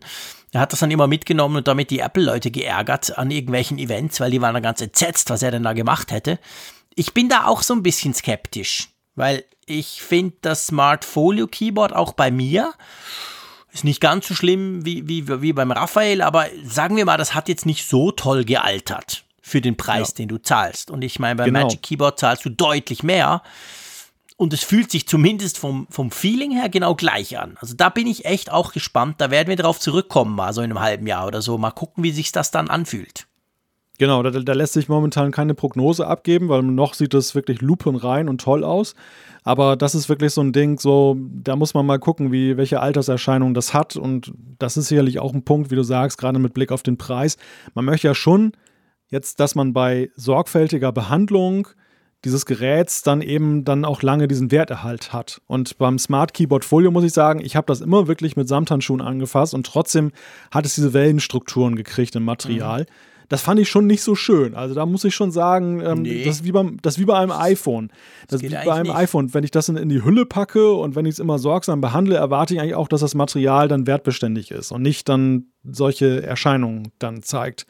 Und da bin ich mal wirklich gespannt, wie das ist. Aber gut, genug der Ergänzung.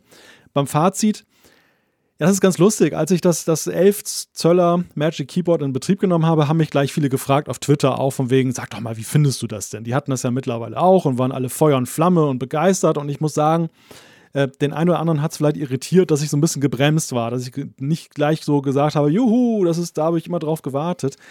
Der, der Punkt ist eigentlich der, und da sind wir wieder, glaube ich, am Anfang. Ich stelle, ich, ich bin bei mir noch in der Findungsphase, wie intensiv ich eigentlich wirklich ein Keyboard beim iPad Pro nutze. Mhm. Und das ist wieder so, das ist wie damals beim Smart Keyboard Folio. Da kam ich ja auch vom gar nicht nutzen und habe das plötzlich kennen und lieben gelernt. Und am Ende dieses Smart Keyboard Folio habe ich ja nie wieder abgemacht und äh, möchte es auch nicht missen.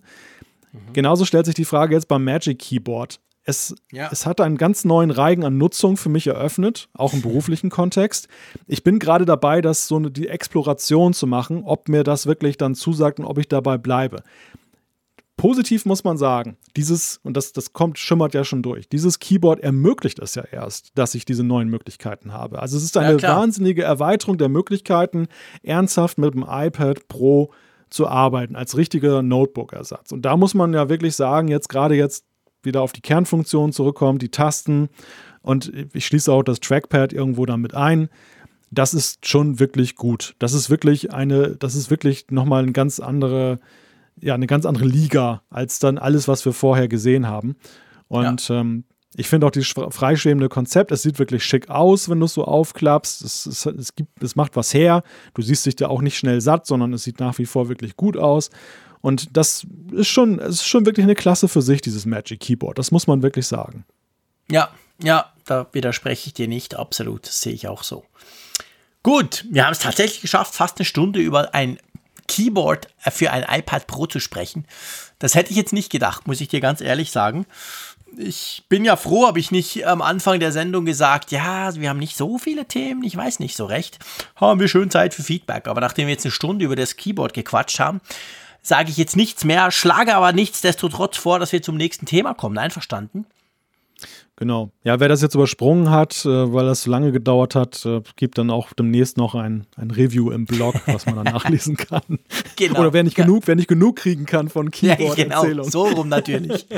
genau, der muss das, der muss das quasi, der, der, der kann das, der findet das da drin.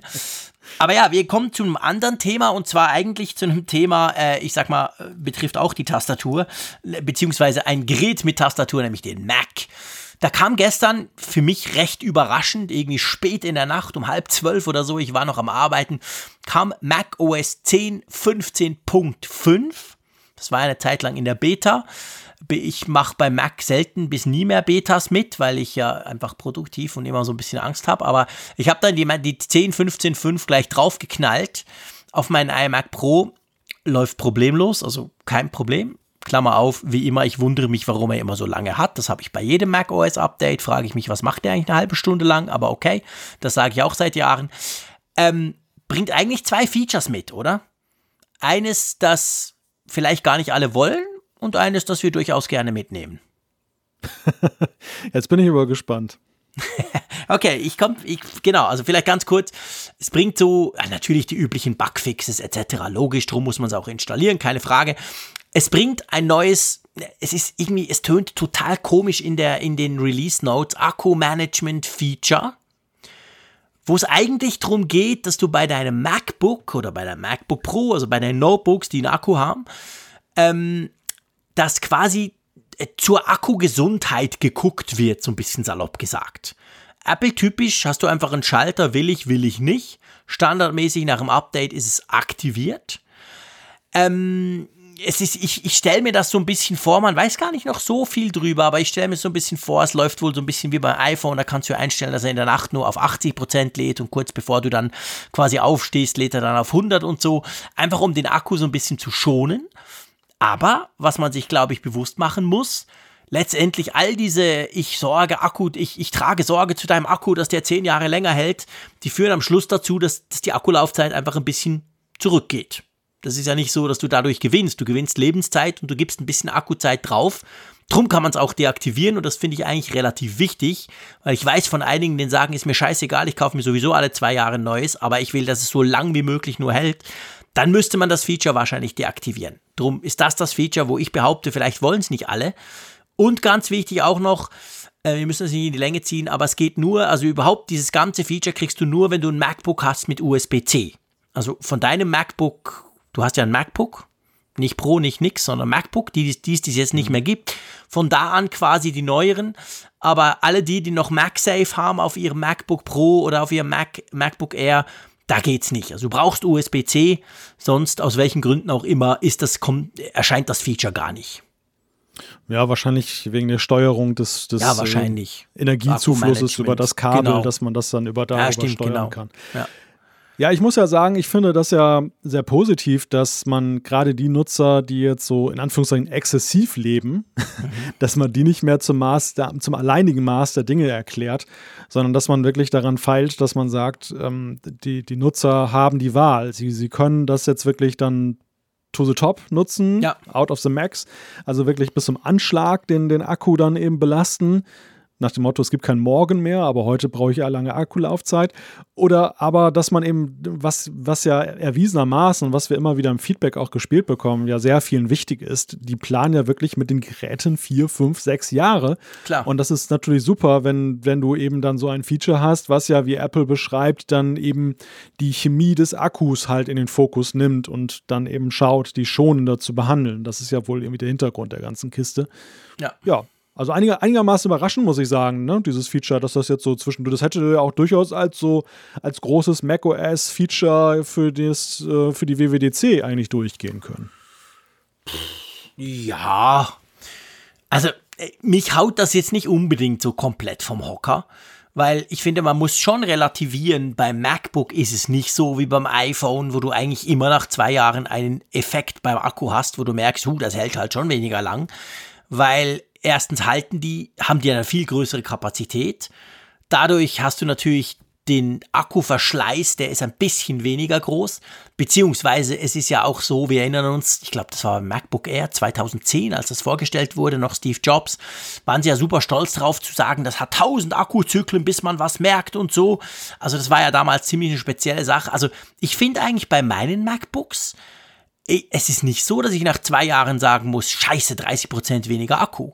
Und ich brauche sie ja doch schon recht stark. Also ich habe das Problem, dass der Akku schlechter wird, einfach durch die reine Nutzung und das viele Aufladen, habe zumindest ich bei den MacBooks viel weniger als bei den iPhones. Drum finde ich das Feature zwar schön, klar, aber es ist jetzt nicht so, dass ich darauf gewartet hätte. Ist das bei dir anders? Nee, ich habe das jetzt einfach nur von der Werbeaussage her ja. gesehen, weil das ja. einfach ein Positiv-Feature ja, ist. Nach dem Motto, klar. du hast etwas gekauft und es hält länger, ist doch klar. Ja, logisch, klar. Das ist schön, genau. Ähm, eben, also auf jeden Fall, man kann es, und das finde ich ja sowieso immer toll. Ich finde ja jedes Feature letztendlich toll, wenn man es deaktivieren kann, wenn man es nicht braucht. Dann finde ich es wunderbar. Ich nerv mich nur, wenn mir was aufgezwungen wird oder umgekehrt ist ja auch oft so bei Apple, dass ich etwas gar nicht machen kann oder nicht konfigurieren kann. Hier ist es so, man kann das. Aber wichtig zu wissen, also es ist standardmäßig nach dem Update auf 10.15.5 ist es eben aktiviert. Das heißt, wenn ihr das nicht wollt aus irgendeinem Grund oder, oder wenn ihr merkt, plötzlich komisch, seit diesem Update habe ich ein paar Stunden weniger Akku, dann könntet ihr das abschalten. Ja, und dann wurde Face ID, da wurde so ein Kachel-Layout hinzugefügt. Also wenn du quasi zu mehreren Face ID Video machst, wird jetzt besser hervorgehoben, wer eigentlich spricht. FaceTime. Ich sag mal, äh, FaceTime, was habe ich denn gesagt? Habe ich Face ID gesagt? Ich Idiot. FaceTime natürlich, genau, verwechsel ich immer. Sorry. FaceTime, also wenn du da FaceTime-Video machst, dann ähm, wird eben, wird quasi angezeigt, besser, wer jetzt gerade spricht. Äh, ich sag mal, alle, die Zoom nutzen, alle, die die Google Meet nutzen, alle, die die alle anderen Videotool, Videoconferencing-Tools nutzen, kennen das schon lange, oder? Das darf man, glaube ich, schon so sagen. Das ist jetzt ja, nichts, was Apple erfunden hat. Nein, das ist ja jetzt analog doch die Umsetzung zu iOS 13.5, wo man das ja genau. auch gemacht hat, dass das jetzt eben auch auf dem Mac so ist. Aber ja, ich meine, Apple äh, ja, vollzieht die Learnings nach, die andere äh, genau. Videochat-Hersteller schon vor Jahren hatten. Ja.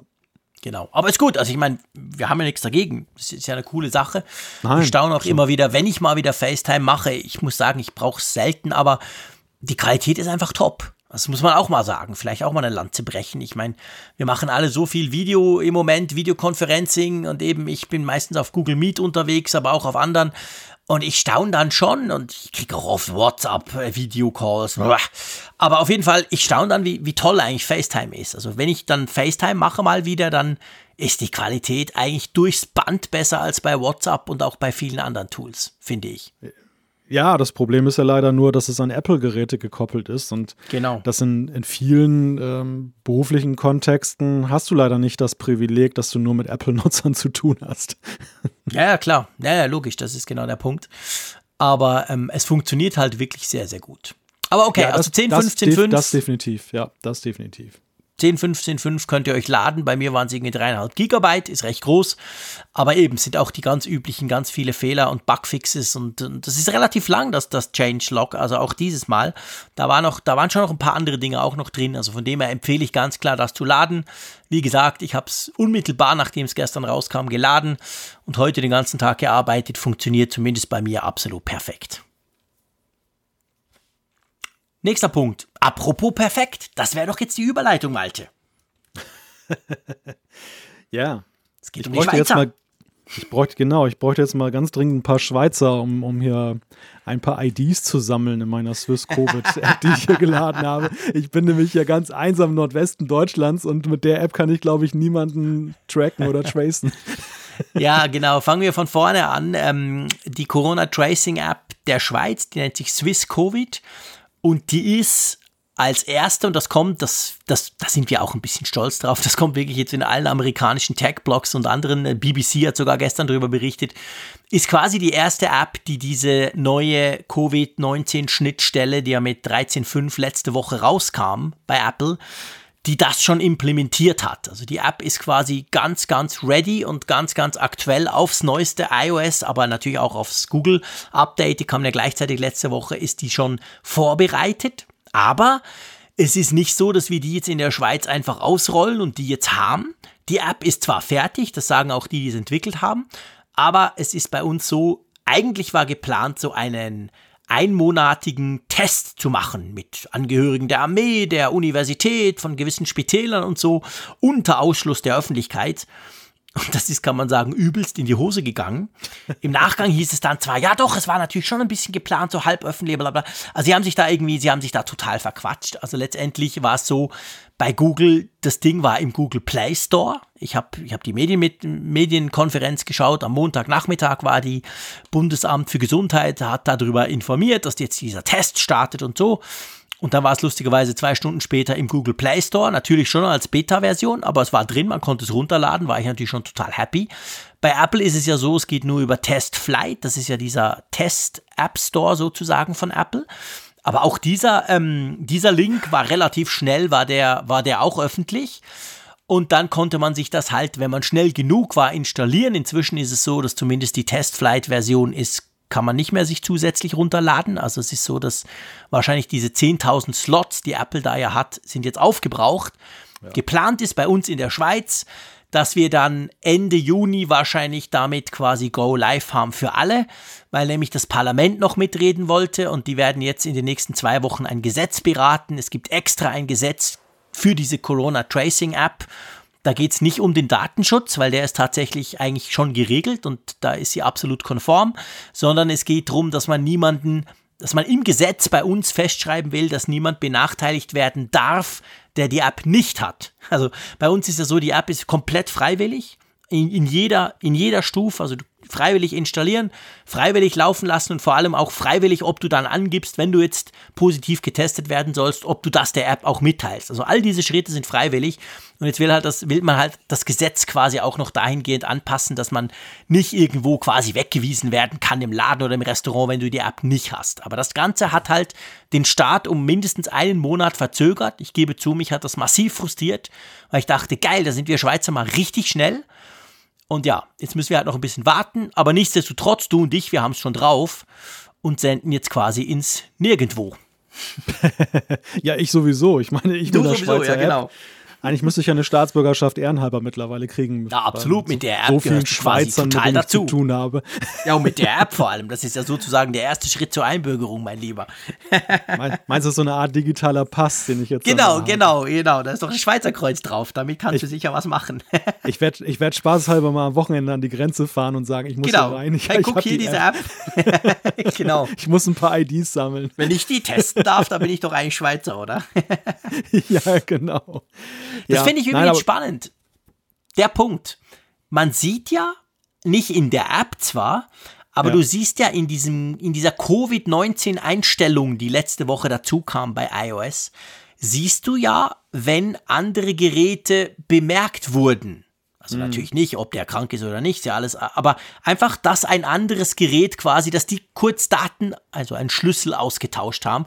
Und das finde ich total spannend, weil bei Android zum Beispiel, ich habe es bei mir auch noch auf diversen Android-Smartphones drauf, da siehst du das nicht. Da habe ich überhaupt keine Einstellung gefunden, wie sie Apple macht mit diesem Covid-19. Das muss ich sagen, also ganz ehrlich gesagt, das hat Apple besser gelöst. Übersichtlicher. Ja, das stimmt. Das, das stimmt, das stimmt. Also insgesamt diese Einstellung finde ich ja sehr gut aufbereitet. Es wird viel erklärt, was ja auch sehr wichtig ist. Und ähm, ich war ein bisschen irritiert. Bei den Kontaktüberprüfungen habe ich dann nachgeguckt heute Nacht, als ich das installiert habe. Und da hieß es, ich hätte schon zwei. Ich dachte, na nu, wem bist du denn da begegnet?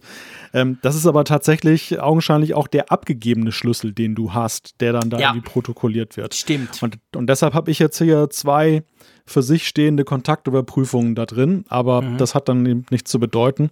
Das bin ich dann augenscheinlich selbst, der sich da mit ja. sich selber abgeglichen hat oder so. Ja, aber das, die, die, ihr Schweizer seid ja jetzt besonders schnell gewesen. Das, das ging jetzt ja auch wie die Schlag, als große Schlagzeile um die Welt. Es gibt ja zwar schon andere Tracing-Apps, die mhm. andere Verfahren nutzen, aber das ist ja jetzt die erste, die jetzt ja auch auf dem fußt, was Apple und Google da als Unterbau, als API dann da bereitgestellt und haben. Weißt du warum? Sind, ja. Also sorry, da, wenn ich da kurz noch reinhake. Machst, machst, ja, machst du bin, immer. Mache ich ja immer. Und ich bin ja aber wirklich, ich finde, das muss man schon auch mal erwähnen. Diese Schnittstelle mit diesem dezentralen System, das, was Google und Apple ja jetzt eingebaut hat, diese Idee, die Grundidee kommt tatsächlich aus der Schweiz. Also das ist kein Zufall, dass die Schweiz jetzt so, so schnell ist quasi, sondern die ETH Lausanne und die ETH in Zürich, die das zusammen entwickelt haben, haben dieses Konzept, das ging im Februar los, dann vor allem im März, haben dieses Konzept quasi entwickelt in, in Zusammenarbeit in so einem europäischen Ding, das hat sich dann aber auch noch abgespalten und so. Und Google und Apple haben selber sogar gesagt, ja, das sei quasi, also ihre, ihre, ihre Ideen oder ihre Umsetzung, sagen wir es mal so, fußt auf diesen Ideen, die man da in der Schweiz hatte. Dadurch waren die Programmierer, ich, ich kenne ich kenn da ein paar, die da ganz, ganz nah dran sind, schon seit Wochen, die waren natürlich extrem im Kontakt mit Apple und mit Google und drum haben die ihre App, sobald klar war, dass Apple und Google sowas machen wollen, haben die eigentlich ihre App schon gleich da drauf. Die haben gesagt, es war nie geplant, diese App zu releasen, bevor quasi Google und Apple das machen, weil es war immer geplant, dass man darauf aufbaut. Drum hat das jetzt auch so schnell funktioniert. Es war so nicht so, dass die quasi letzte Woche, juhu, endlich ist iOS 13.5 da, jetzt, jetzt, jetzt bauen wir die App um, sondern das war quasi ein Prozess, wo man da zusammengearbeitet hat. Wer hat's erfunden? Ja, für einmal, ja. Ich bin schon ein bisschen stolz. Großer, großer Ricola-Faktor gerade. Genau, ja, genau. Großer Ricola-Faktor, allerdings. Nein, aber ähm, worauf ich jetzt hinaus wollte, ist, also in Deutschland fragt man sich jetzt natürlich ja auch, wann geht die hier am, an den Start. Eine Website mhm. gibt es schon mal zur App, aber augenscheinlich dauert das noch ein bisschen, bis, bis die dann folgt. Eine interessante Fragestellung, die heute dann bei Twitter zu lesen war, Und ähm, fand ich sehr einleuchtend. Da fragt ein Nutzer natürlich gleich, warum gibt es denn eigentlich keine gesamteuropäische App? Warum machen die, ich meine, klar, ihr Schweizer, ihr seid ja sowieso gerne für euch, dass ihr selber was macht, ist klar, aber warum kriegt zum Beispiel die Europäische Union ja jetzt nichts gemeinsam irgendwie hin? Warum macht Deutschland eine, Belgien, Niederlande? Jeder macht das. Und warum macht man das nicht gemeinsam? Das ist, wie ich finde, eine sehr naheliegende Frage, weil die Menschen ja heute auch sehr mobil sind. Also es muss ja davon ausge ausgegangen werden, die, die äh, Weichen sind ja schon dafür gestellt, dass jetzt in Sommermonaten ja zumindest innerhalb von Europa sehr viele Reisefreiheiten wieder gegeben werden. Ich kann also mich in der EU zum Beispiel wieder freier bewegen. Und es wird ja also viele, viel mehr Grenzgänger geben. Es gibt aber sowieso Grenzgänger, die ja jetzt beruflich dann jetzt immer schon unterwegs waren und sind, die in Grenzregionen leben. Das sind spannende Use Cases, wie, wie denn da das Tracing dann funktionieren soll. Haben die dann beide Apps, wenn sie zum Beispiel jetzt in der Schweiz arbeiten, in Deutschland leben, idealerweise beide Apps oder haben sie dann, würde eine genügen und es gibt irgendeine Art von Datenabgleich dann über die Grenze hinaus. Und ähm, ich glaube, der Punkt, warum das nicht umgesetzt wird, wird jetzt auf gesamteuropäischer Ebene, ist ja vor allem eben einfach, dass die Gesundheitssysteme alle voneinander abgekoppelt sind. Jeder macht seins, es ist nationalstaatlich. Ja, ja, also erstens das und zweitens, also man, man kann es man kann's anders sagen. Hat denn die EU jemals was europaweit innerhalb kürzester Zeit hingekriegt? Gut, dass du jetzt gesagt, also, gut, äh, gut, dass du gesagt hast, innerhalb von kürzester Zeit, weil wenn du diesen ja, Passus nee, natürlich. noch hinzufügst, ja, also dann wird kompliziert. Dich. Nee, natürlich, nein, die EU hat ganz viel. Ich, ich bin ein überzeugter Europäer. Aber ich meine, erstens, die Zeit eilt. Das ist mal sicher ein wichtiger Punkt. Und zweitens, und das ist der Punkt, technologisch gesehen der größte Teil passiert über dieses Update von Google und Apple. Also das heißt, die Kompatibilität unserer Smartphones, wenn wir sie aktualisieren, ist mal im Prinzip gewährleistet. Was die App macht, ist ja an und für sich ein grafisches Benutzeroberflächen, also eine grafische Benutzeroberfläche dir anzuzeigen, wo du gewisse mhm. Dinge eben, du kannst sie aktivieren, nicht aktivieren etc. Und dann, und das ist der wichtige Punkt, dann ja einen Workflow implementieren, was passiert denn wenn? Und dieses Was passiert wenn ist ja in jedem Land anders. Also was passiert, wenn ich mich teste und ich werde positiv getestet? Wem muss ich da anrufen? In der App ist zum Beispiel, du hast es gesehen, hat es ganz viele solche Informationstafeln, wo man draufklicken kann. Ruf diese Nummer an, mach das, wenn du dich so fühlst, mach das. Und diese Workflows, die sind ja in jedem Land anders. Also das mhm. allein verhindert logischerweise eine, eine universale App. Ja, wobei ich könnte mir da durchaus vorstellen, dass man auch als Deutschland hätte sagen können, liebe Schweizer, ihr seid so federführend, ähm, können wir nicht so, sozusagen white-labeled eure App haben und wir bauen unsere ein, eigenen Informationstafeln dann ein. Denn diese Workflows sind ja in erster Linie Instruktionen, die der Betroffene kriegt, im Sinne von, genau. pass auf, du bist potenziell infiziert, du könntest infiziert sein, weil du Berührung hattest mit einer entsprechenden äh, Person, die halt eine bestätigte Infektion hat. Und dann geht es um die Frage, ruf jetzt Onkel Doktor an oder geh ins Krankenhaus oder lass es oder mach genau. dies, mach das. Und äh, sicherlich, das ist von Staat zu Staat unterschiedlich, aber warum muss eigentlich die, die App, ich meine, die API für alle wird ja auch, kommt ja auch aus einer Programmierstube, nämlich der von Apple und Google. Warum ist es nicht möglich, auch die, die App, dass da zumindest Synergien geschöpft werden, dass die in einem Land wird die gemacht, die, die halt am schnellsten sind, geben sie her und die anderen äh, bezahlen dann etwas zum Beispiel an die Schweiz und sagen, hier, dafür, dass wir die mitnutzen dürfen, geben wir euch Summe X und dann ist man halt schneller am Start, weil man ja schon eine App hat und jeder muss nicht das Rad neu erfinden. Vor allem, also weißt du, ich meine, ich bin ganz bei dir, das wäre natürlich die Lösung. Vor allem, es muss ja gar niemand was zahlen. Das Ding ist Open Source. Du kannst dir den Source Code runterladen von dieser. Ja, was macht's noch schlimmer? Ja, das macht's also, noch schlimmer. Das ist ja alles auf GitHub. Das war, hat man von Anfang an so gesagt, weil die Unis ja. federführend waren, haben die gesagt, Freunde, das ist alles Open Source. Punkt. Ihr könnt das nachschauen, ihr könnt den Code auseinandernehmen. Es gibt jetzt dann so ein, so ein Audit auch von Hackern, wo man ganz klar gesagt hat, schaut euch das an, nehmt es auseinander, wo sind die Schwachstellen. Also von dem her gesehen, das ist ja also SAP könnte das einfach runterladen, wenn sie wollen, und dann halt verändern und anpassen. Ähm, ja, ich glaube, das ist halt Politik. Und da könnten wir uns jetzt natürlich stundenlang drüber ärgern. Also vor allem ich, wenn ich das Wort schon nur höre, werde ich schlecht gelaunt. Also, ja, letztendlich technisch spricht nichts, da, spricht nichts dafür, dass jedes Land von vorne anfängt, sage ich mal salopp. Aber ja, offensichtlich ist das halt das, was jetzt passiert. Aber ich finde, diese Feststellung hier mal zu treffen, allein das ist halt wichtig, weil ich nämlich glaube, dass die Öffentlichkeit nicht in ausreichendem Maße darüber informiert ist, dass es nämlich genügen würde. Und ja. das, das, ist eben so der Punkt. Man nimmt es halt so hin, dass es in einer nationalstaatlichen ja, Aufgabe ist, dass jeder das entwickeln muss. Und man sieht ja leider auch, und das finde ich auch so unsäglich in Deutschland, diese Debatten teilweise, die aus der Politik kommen von wahrlich nicht berufenen Munde, also Leute, bei denen du weißt, die haben halt digital null Know-how und die dann so raushauen von wegen, äh, warum ist dies und das jetzt nicht schon fertig? Also die gar keine ja. Ahnung haben, was es bedeutet, entsprechende Apps zum Beispiel zu konzipieren und auf den Weg zu bringen, zu testen und so weiter. Gerade eben bei diesem Punkt, du hast es ja auch gerade so schön skizziert, wie das bei euch gelaufen ist, das Open Source zu machen, um Transparenz herzustellen, dass dann nicht dann bei, bei Closed Source hast du ja gleich dann wieder die Sache, ähm, die erste Schwachstelle, die drin gefunden wird, ist gleich ein riesiges Thema. Ist doch ja, ganz klar. klar. Total sensibles Thema, auch wenn die zugrunde liegende API ja jetzt schon sehr viel ausschließt, was ja jetzt an Schindluder getrieben werden kann. Google und Apple haben da ja schon sehr viel Gehirnschmalz investiert, das eben dann genau. abzusichern. Genau. Aber trotzdem, es rennen ja auch gerade sehr viele Verschwörungstheoretiker durch die, durch die Gegend und die kriegen natürlich zusätzliches Futter in dem Moment, wenn irgendwo herausgefunden wird, oh Gott, da könnte ein mögliches Datenleak entstehen. Ja, ja, klar, natürlich, das ist definitiv so. Aber ich sag mal, die Technik wäre da. Die Technik ist natürlich, die wichtigste Ebene war, war jetzt diese Schnittstelle bei Google und bei Apple. Darauf aufbauend können jetzt alle anderen etwas tun. Aber äh, ich gebe dir recht, also es ist natürlich irgendwo durch schade. Aber ich finde, was schon noch wichtig ist, und ich meine, das, das muss man schon betonen, also das Konzept, dass Google, Apple, und wo die Schweiz ein bisschen beteiligt war, sagen wir jetzt mal so, dieses Konzept ist von Anfang an darauf ausgelegt, dass es länderübergreifend funktioniert.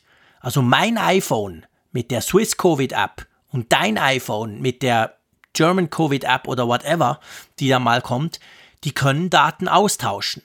Die Frage ist dann, welche App quasi mich jetzt triggert. Also wenn ich jetzt in Holland sitze, hoffentlich ja. im Juli, und dort haben Leute die App und die tauschen da friedlich mit meiner App aus und meine App sagt plötzlich, wow, du warst, gest du warst zu nah an jemandem dran. Also wie funktioniert das? Weil da müssen natürlich doch auch gewisse anonyme Daten ausgetauscht werden. Das ist noch nicht ganz klar. Aber ich sag mal, rein technologisch wurde das natürlich von Anfang an so konzipiert. Diese Schnittstelle funktioniert auch in Deutschland, in Holland oder in der Schweiz. Die, die, jetzt da, die wir jetzt in unseren iPhones zum Beispiel drin haben man muss dann halt überlegen, wie ist der Workflow. Und du siehst ja bei Apple zum Beispiel, das ist eben das, was ich bei Google vermisse, diese, diese Möglichkeiten überhaupt, diese Einstellungen zu tätigen. Wenn du jetzt mehrere solche Apps hättest, wir haben ja im Moment beide diese Swiss Covid App drauf, aber dann würdest du nämlich in der Einstellung von Apple sehen, du kannst quasi sagen, okay, ich bin jetzt irgendwo woanders und ich, schalte jetzt die Swiss App quasi ab und dafür schalte ich die andere an. Oder ich habe beide aktiv oder ich habe beide nicht. Das kannst du ja dort konfigurieren, weißt du? Hm, ja, sicher, aber du musst es halt erstmal tun und du musst ja auch diese beiden ja, ja. Tracing-Apps dann haben.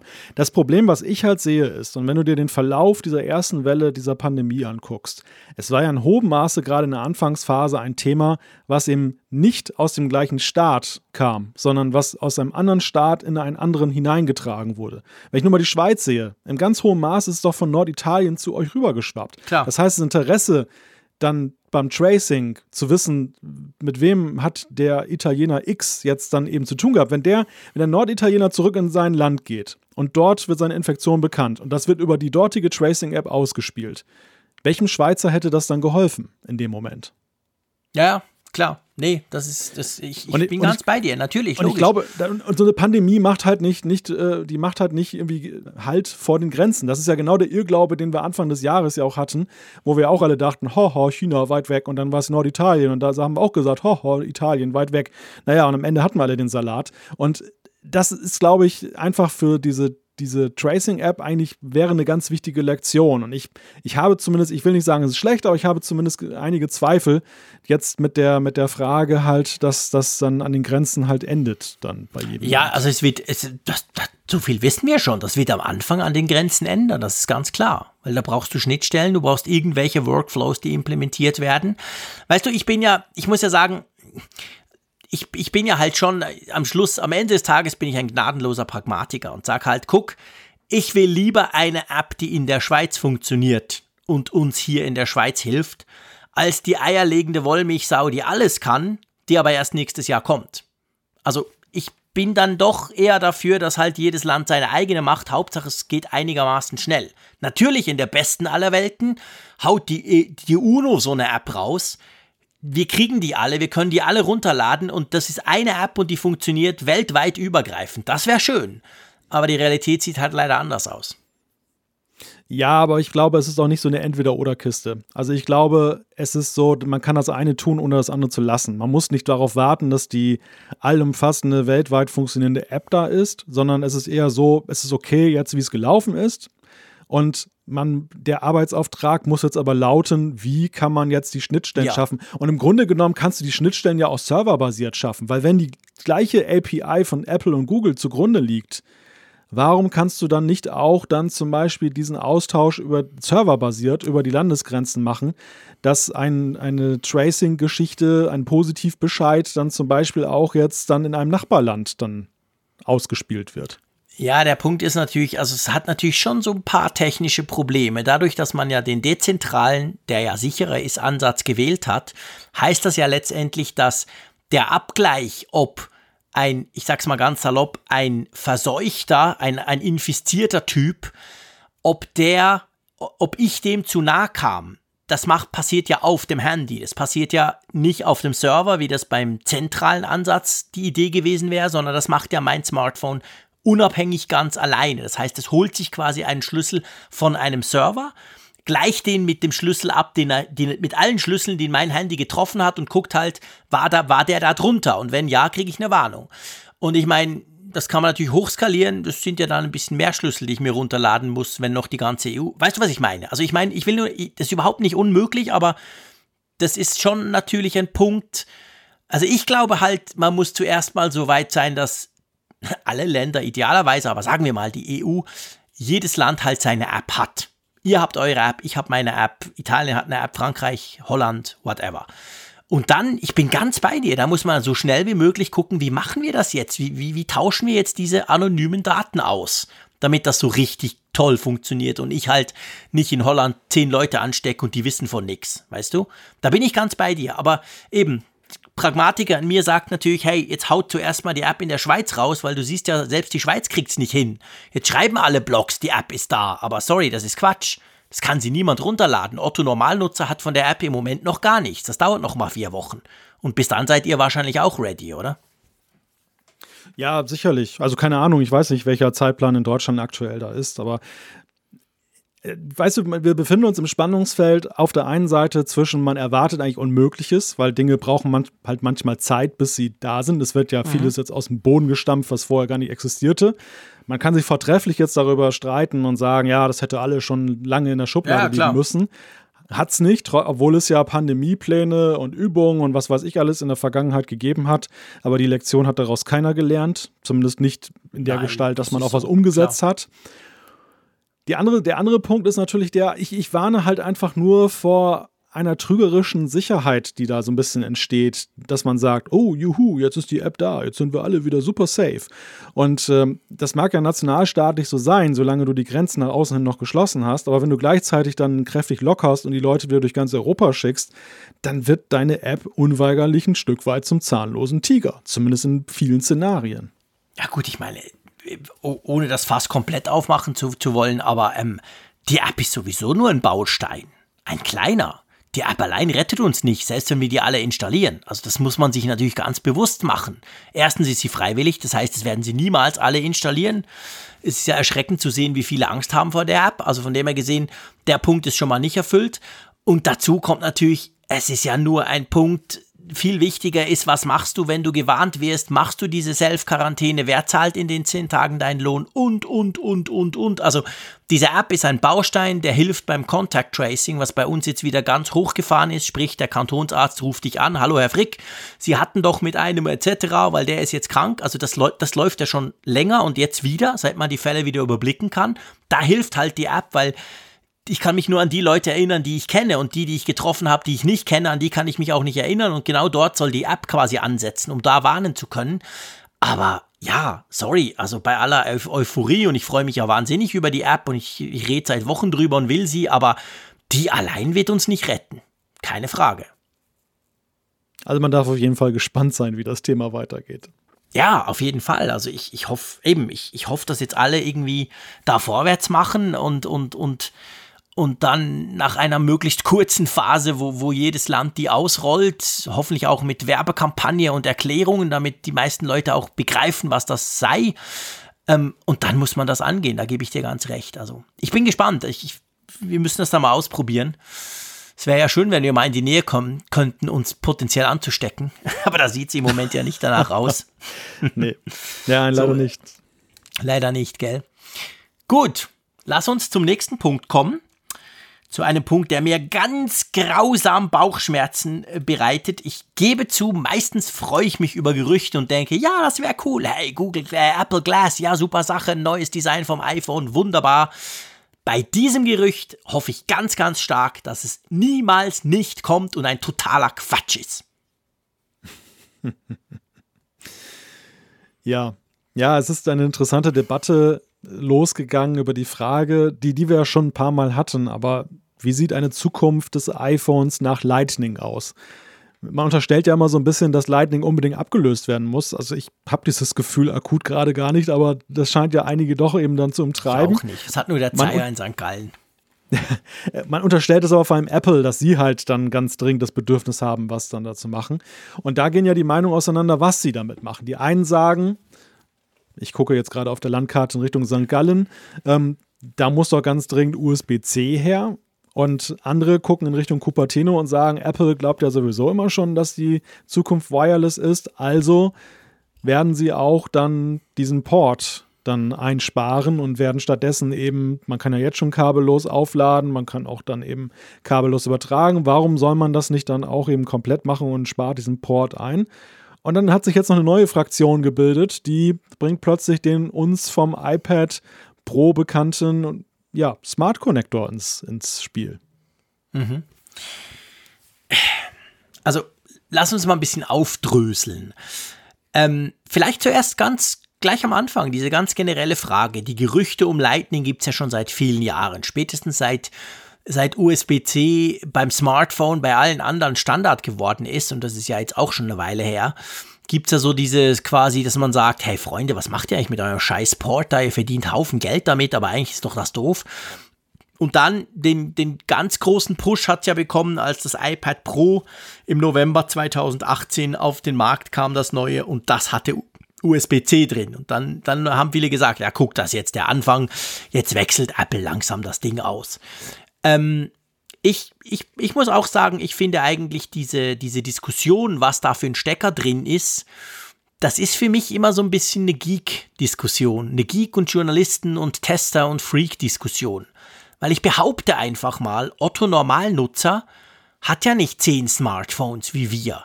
Der hat ja nicht acht verschiedene Geräte. Der hat vielleicht ein iPhone, vielleicht ein iPad, ziemlich wahrscheinlich kein iPad Pro. Und der hat aber garantiert 200 Kabel, 30 Ladestationen und noch im Auto und schieß mich tot alles mit Lightning. Also ich bin nach wie vor der Meinung, Lightning würde eigentlich genügen.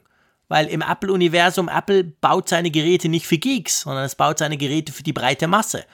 Und die haben selten ein Android-Smartphone plus ein iPhone und haben dann das Problem, ich brauche da zwei Kabel. Also das ist so meine ganz generelle Meinung dazu.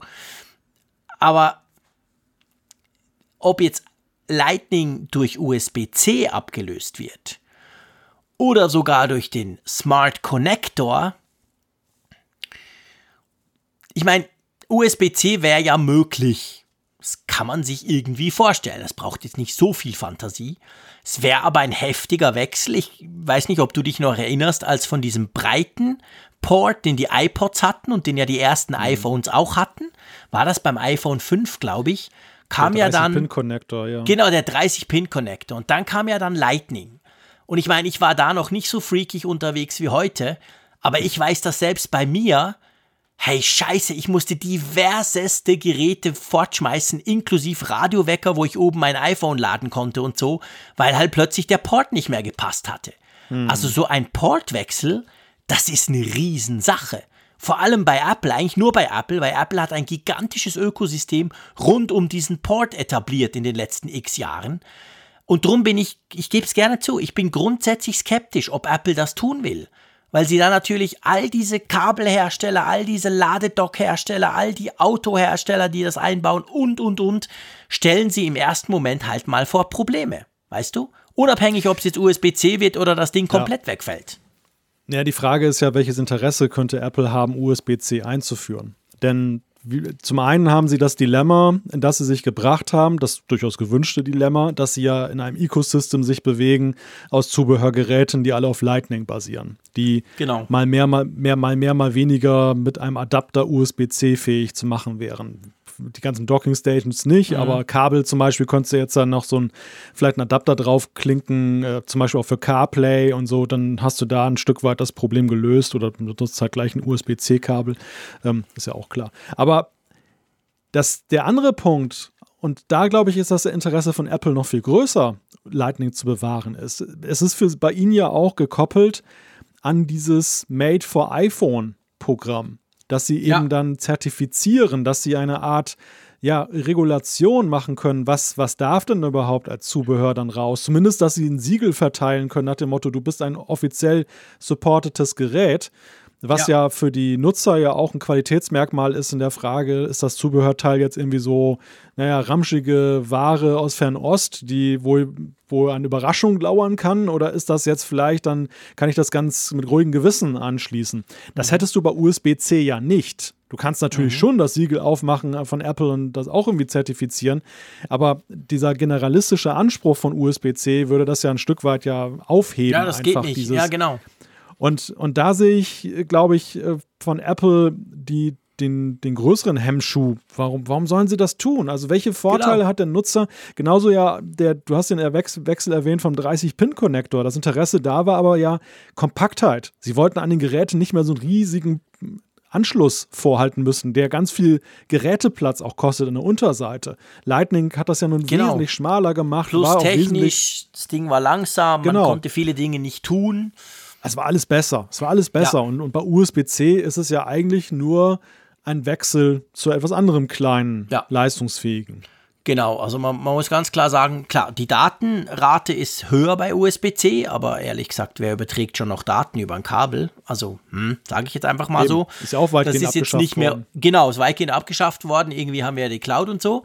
Ähm, und dann, was man auch machen kann, man kann noch schneller laden aber Lightning kann auch schon einigermaßen schnell laden. Also selbst ich sage da, ja, okay, ist nicht ganz so cool wie USB-C, aber deswegen würde ich trotzdem auch nicht wechseln wollen. Ich bin ganz bei dir. Plus, man darf nicht vergessen, Apple verdient ja mit Lightning viel Geld. Du hast das Programm erwähnt. Man kann das lizenzieren, sein Zubehör. Das kostet natürlich. Also von dem her gesehen, das ist auf die Apple-Umsätze generell gesehen wahrscheinlich nur ein Klacks, aber es ist nicht zu verachten. Also ich sehe eben auch da die Motivation nicht wirklich. Warum sollte Apple das tun? Die EU wird sie kaum zwingen können. Das gibt ja auch immer wieder das Gerücht. Ja, jetzt müssen sie doch. Aber da wissen wir, ähm, das war schon beim letzten Mal so, dann gibt es entweder gibt's einen Umstecker, der einfach beiliegt, oder es ist mehr nur das Ladegerät auf Seite quasi, auf Seite, ähm, auf Seite Steckdose. Das haben sie ja jetzt. Beim iPhone 11 Pro liegt ja schon so ein USB-C-Ladegerät bei, das dann einfach USB-C auf Lightning ein Kabel dabei hat, damit du schnell laden kannst. Also Politisch denke ich nicht, dass man Apple wird zwingen können, den Lightning-Adapter abzuschaffen. Nee, und sie werden sich halt da winden an der ganzen, ja, auch wenn das, das passiert, wie du halt das da. Und dann, genau, das, das sind dann so lange Gerichtsverfahren, dann ist es nicht mehr aktuell. Eben, dann, dann hat man schon wieder ein ganz neues Gerät mit einem genau. anderen Ladeverfahren oder man macht es wireless letzten Endes. Aber das führt uns ja letzten Endes dann auch zu dem Punkt, der ja auch diskutiert wird und ist auch ein spannender Punkt die Zukunft ist wireless. Warum nicht einfach ja. den Port komplett weglassen? Und man weiß ja, also ich meine, das ist ja, dieses Gerücht kommt ja nicht irgendwie aus der Ecke Gerüchteküche, ich, ich denke mir was aus, sondern man weiß, es gab Apple-Leute, ich, ich bin sogar, ich meinte sogar, der Johnny Ive hätte mal sowas in der Richtung irgendwie in einem Interview gesagt, dass sie das eigentlich am liebsten so hätten, weil diese blöden Stecker und überhaupt. Weißt du? Also das ist ein Gerücht, das kommt tatsächlich von Apple selber. Das ist nicht irgendwie natürlich ohne Zeitplan und so, das hat er schon vor vielen Jahren gesagt, aber das Endziel sozusagen. Ähm, ich bin da halt einfach skeptisch und du weißt warum. Ja. Du kennst mich. Also bei mir ist immer die Geschwindigkeit.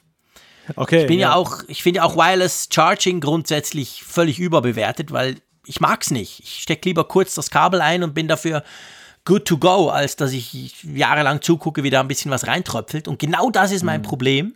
Klar kann man sagen, der Frick spinnt, aber ich bin schon nicht ganz der Einzige, glaube ich. Ähm, das Problem ist natürlich die Geschwindigkeit.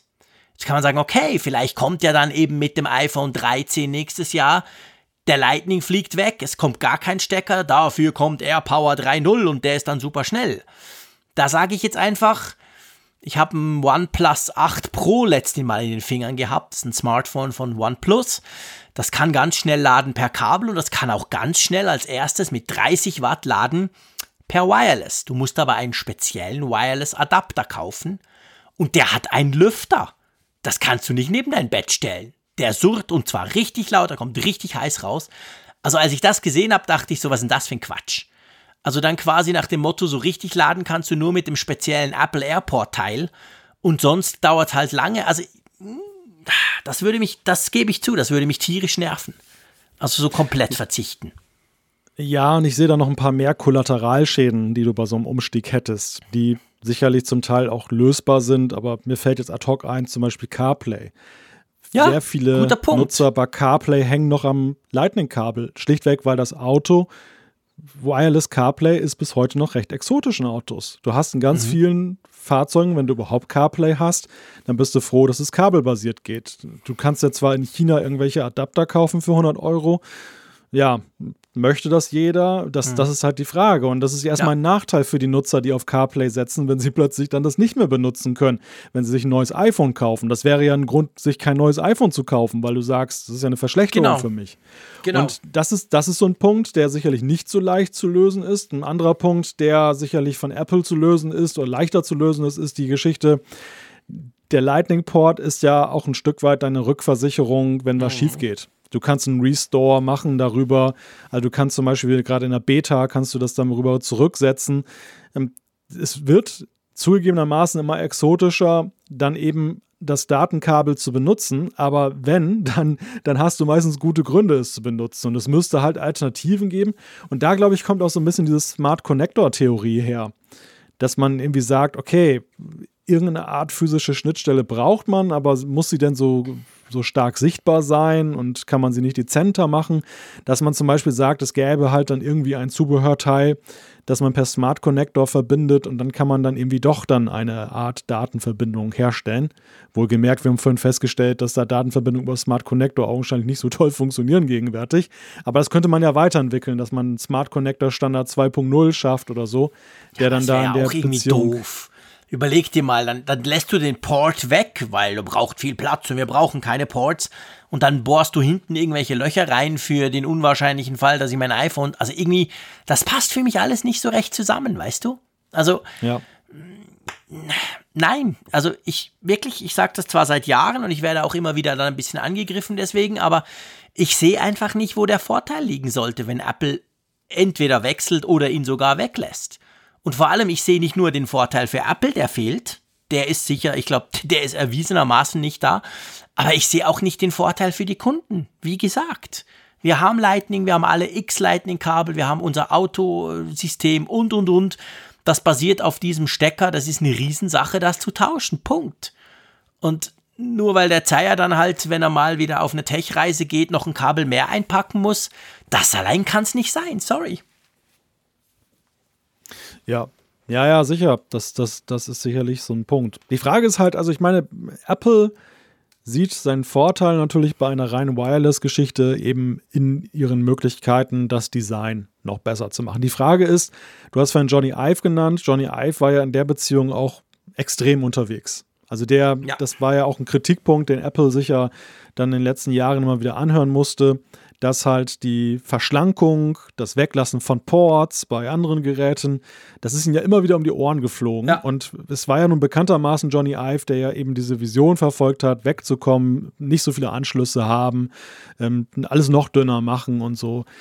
Die Frage ist, ob Apple immer noch in diesem Modus ist. Oder ich, ich erlebe ein, gerade ein pragmatischeres Apple. Ich erlebe eines, das ja. mehr guckt, was braucht der Nutzer eigentlich und nicht, was ist nur schön. Also sie, sie sind wieder mehr dabei, die perfekte Kombination zu finden aus Schönheit und, und Nützlichkeit.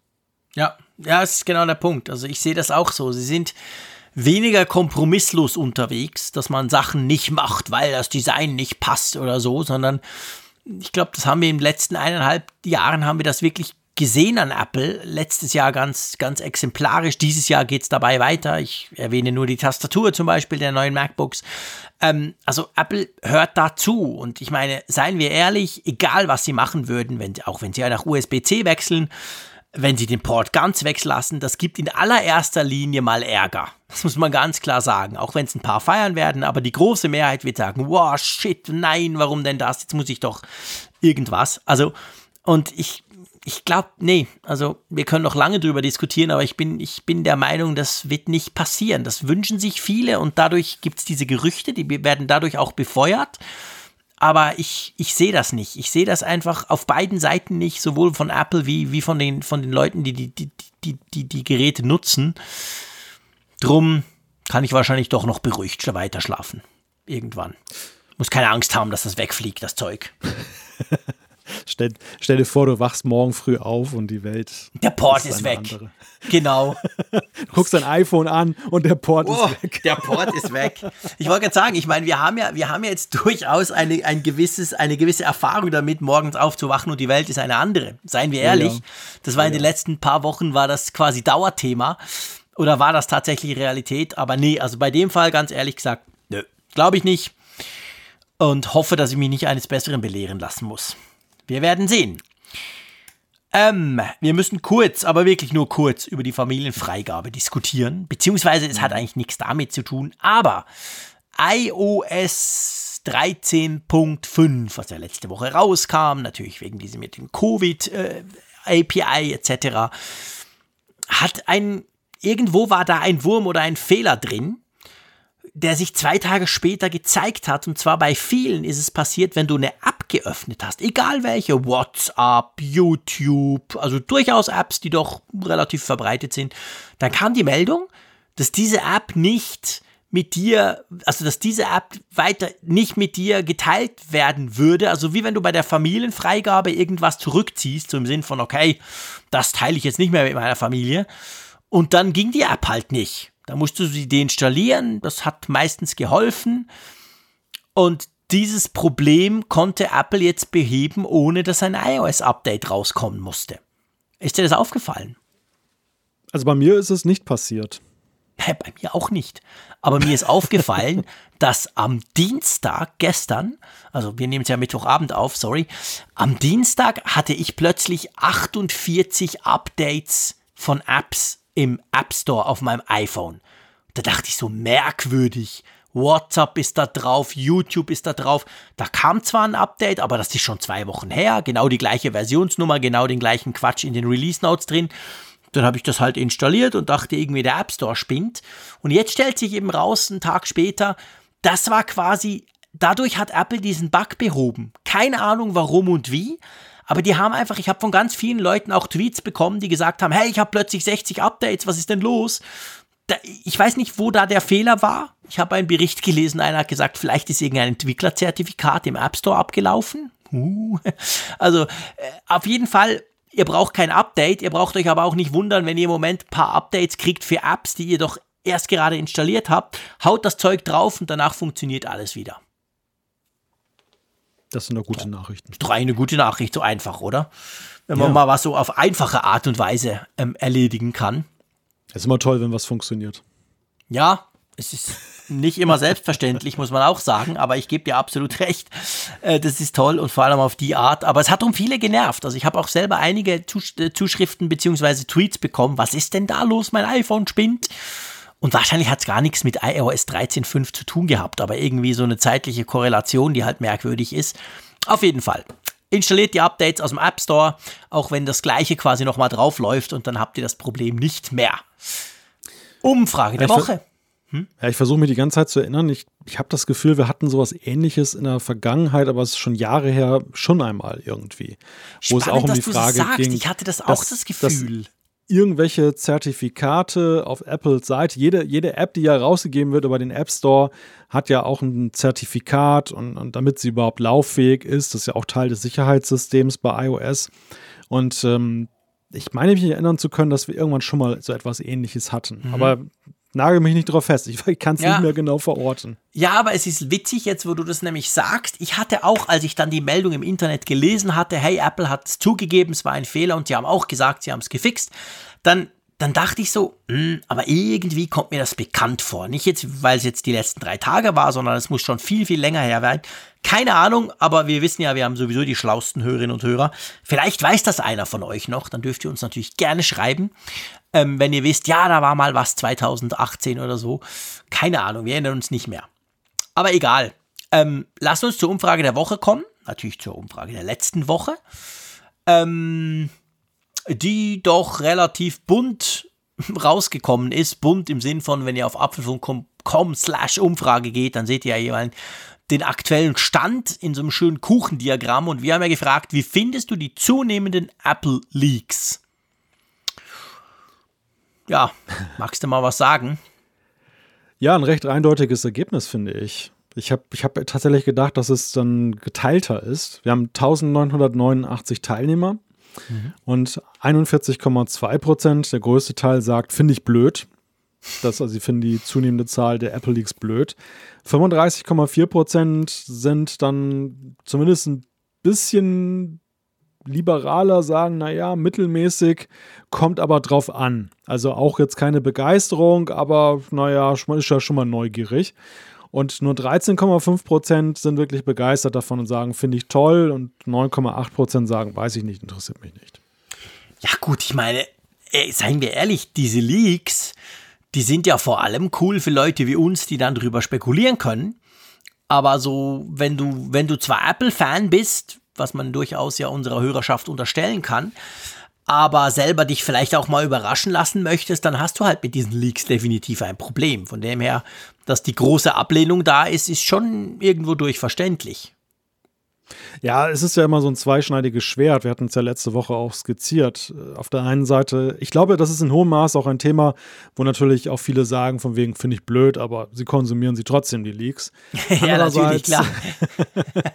anderer, ich glaube nämlich nicht, dass 41,2 Prozent den Apfelfunk abschalten, wenn wir über ein Gerücht sprechen. Nein, hier. nein, nein, das glaube ich auch nicht. Da, da, deuten die Zahlen nicht darauf hin, dass das passiert. Nein. Aber auf der anderen Seite ist es ja eben so, ja, man kann die Überraschung, die fehlende Überraschung im September zum Beispiel bedauern. Auf der anderen Seite liefert ja diese Leaks auch das ganze Jahr über halt immer wieder auch überhaupt Gesprächsthemen. Also es sind ja schon, man, gerade wenn man das erste, die erste Hälfte des Jahres anguckt im Apple-Jahr, die ist ja schon in der Regel etwas ruhiger und dröger. Da gibt es zwar ja. dann im Frühjahr so ein paar Events, aber es wird ja erst, dass das Apple-Jahr so richtig beginnt, ist aber erst mit der WWDC im Juni und dann kommt halt das iPhone und vielleicht noch ein zweites Event. Also der Schwerpunkt thematisch ist ja ganz klar in jedem Apple-Jahr in der zweiten Hälfte eben. Immer. Ja. Ja, das stimmt. Das, das, das ist definitiv so, ja. Und ähm, was uns aber nicht daran hindert, in dieser quasi langweiligen Apple-Zeit trotzdem fast zwei Stunden zu diskutieren, fällt mir gerade auf. ich glaube, das ist, das ist auch so ein, so ein leichter Homeoffice-Kollateralschaden, dass, dass, dass wir ein starkes Kommunikationsbedürfnis haben. Das stimmt. Das haben wir zwei ja sowieso immer. Seien wir ehrlich. Und wenn wir zwei dann noch zusammen sind, dann sowieso im Apfelfunk. Aber es fällt mir gerade auf. Ist, ich habe es während der Sendung gar nicht unbedingt bemerkt. Aber ja, die Zeit ist fortgeschritten. Aber das macht nichts. Äh, wir haben natürlich wieder eine neue Umfrage der Woche, oder? Genau. Es geht um ein ja, Thema. genau das Angstthema für Jean-Claude. Also bitte stimmt beruhigend ab. Nein. Genau, so und denkt hier. dran, wenn ihr das macht. Weil das liest auch stimmt. Apple. Denkt dran, das liest auch Apple. Wenn ihr hier falsch klickt, dann habe ich den Salat. Nein, nein, stimmt so, wie euch das wirklich jetzt gut gefällt. Und zwar die Frage ist, wie wünschst du dir den iPhone-Anschluss der Zukunft? Genau, Immerhin und dann Position kann man die Möglichkeit 1. weiterhin Lightning, weiterhin Lightning oder ja, eigentlich bin ich mit Lightning ganz zufrieden. Leichte Beeinflussung von meiner Seite.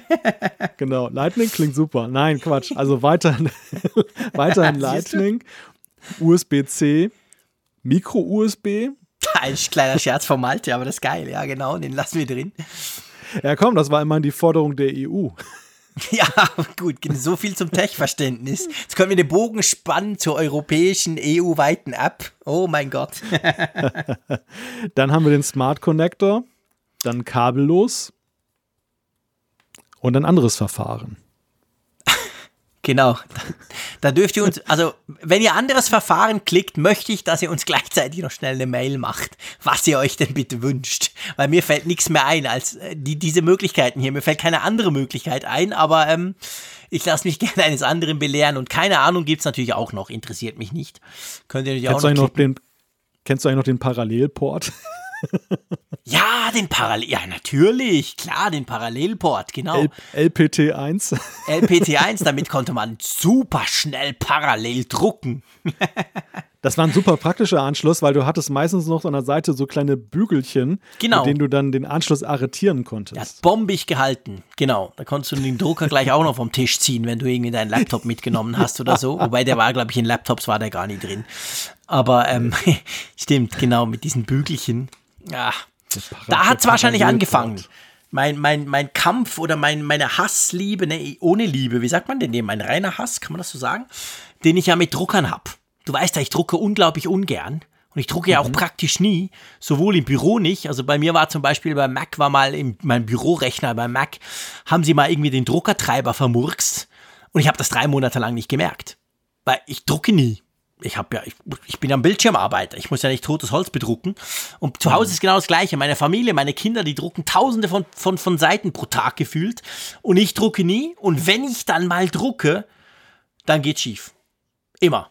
Also mein iMac, mein Chrome, der kann überhaupt nicht mehr drucken. Der Drucker, der, der, der heult kurz los und stellt dann gleich ab und rebootet. Also Drucker und ich, ich sag's euch, das funktioniert einfach nicht. Und ich glaube, das lag genau am Parallelport. Wir haben es jetzt nach knapp zwei Stunden Apfelfunk in der Sendung 225 am schon am 28. Mai ist jetzt nämlich schon Donnerstagmorgen ganz früh haben wir rausgefunden, warum ich seit Jahrzehnten Probleme mit Druckern habe, das muss dieser Parallelport sein. Ich habe wahrscheinlich einen mal rausgerissen, ohne diese kleinen auf der Seite diese Bügel wegzunehmen. Und mhm. seit da finden die Drucker mich scheiße und ich sie auch. Okay, aber ich bin ganz leicht abgeschweift. Die Druckerkolonne von Ostermundingen. genau. Sehr schön, die Druckerkolonne vom JC, ganz genau. Gut, also, ähm, die Sendung gehört natürlich zum, das Ausschweifen gehört ein bisschen dazu. Wir bekennen uns schuldig. Aber ich würde sagen, wir haben noch, ich meine, Zeit haben wir genug. Wir sind morgen einfach beide müde, aber das macht ja nichts. Das kann euch ja egal sein da draußen, die ihr den Podcast hört. Ihr könnt euch dann voll fit, könnt ihr euch das anhören und denken, oh, jetzt hat er gesagt, er sei müde. Nee, sind wir jetzt im Moment nicht, aber ähm, trotzdem, wir machen noch Zuschriften, oder? Ja, genau. Eine, eine allgemeine Ganz Anmerkung wichtig, ja. noch dazu, weil da haben uns viele Fragen erreicht. Wir haben auch einen Blogpost dazu veröffentlicht.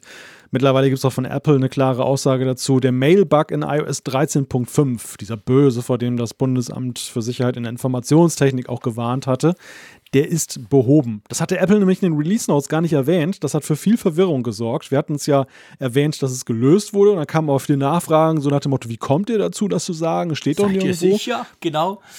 Und äh, Gott sei Dank haben die Sicherheitsforscher von ZecOps, die nämlich überhaupt diesen Bug ja entdeckt haben, haben das dann auch geprüft gleich nach dem Release von 13.5. Man wusste schon aus der Beta-Phase, dass, nicht, dass der da behoben war, aber sie haben es noch trotzdem nochmal überprüft und es kam zum Ergebnis, ja, der ist weg. Insofern war safe, der ist halt behoben, aber jetzt hat Apple das auch nochmal offiziell gesagt. Genau.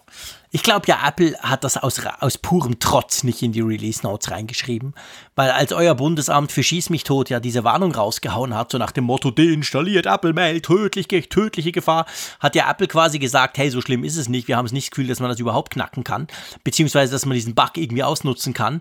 Und dann haben sie es im Update zwar behoben, aber sie haben es nicht in die Release-Note getan. Das tönt für mich so ein bisschen nach dem Motto, ah, weißt du, der, der Bug war so unwichtig, den schreiben wir da gar nicht rein. ja, das habe ich auch geglaubt lange. Also Apple hat ja auch in seinem Statement gegenüber The Verge ja damals ganz klar gesagt, das ist, mhm. äh, uns sind keine Fälle bekannt, wo das irgendwie mhm. ausgenutzt wurde, obwohl die Lücke genau. ja bis zum ersten iPhone zurückreichte. Ja, ja, genau. Und dass, dass sie jetzt natürlich demonstrativ dann auch sagen, dass es nicht mal würdig in die Release Notes zu kommen, genau. ist, ist die eine Erklärung.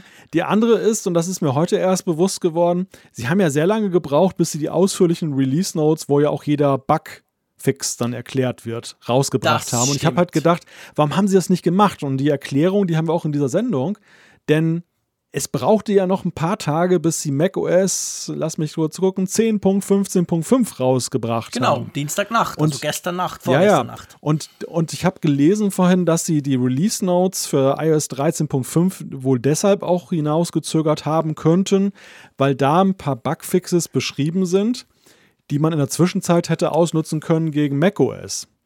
Ohne dass es einen Bugfix gibt. Ja, guter Punkt.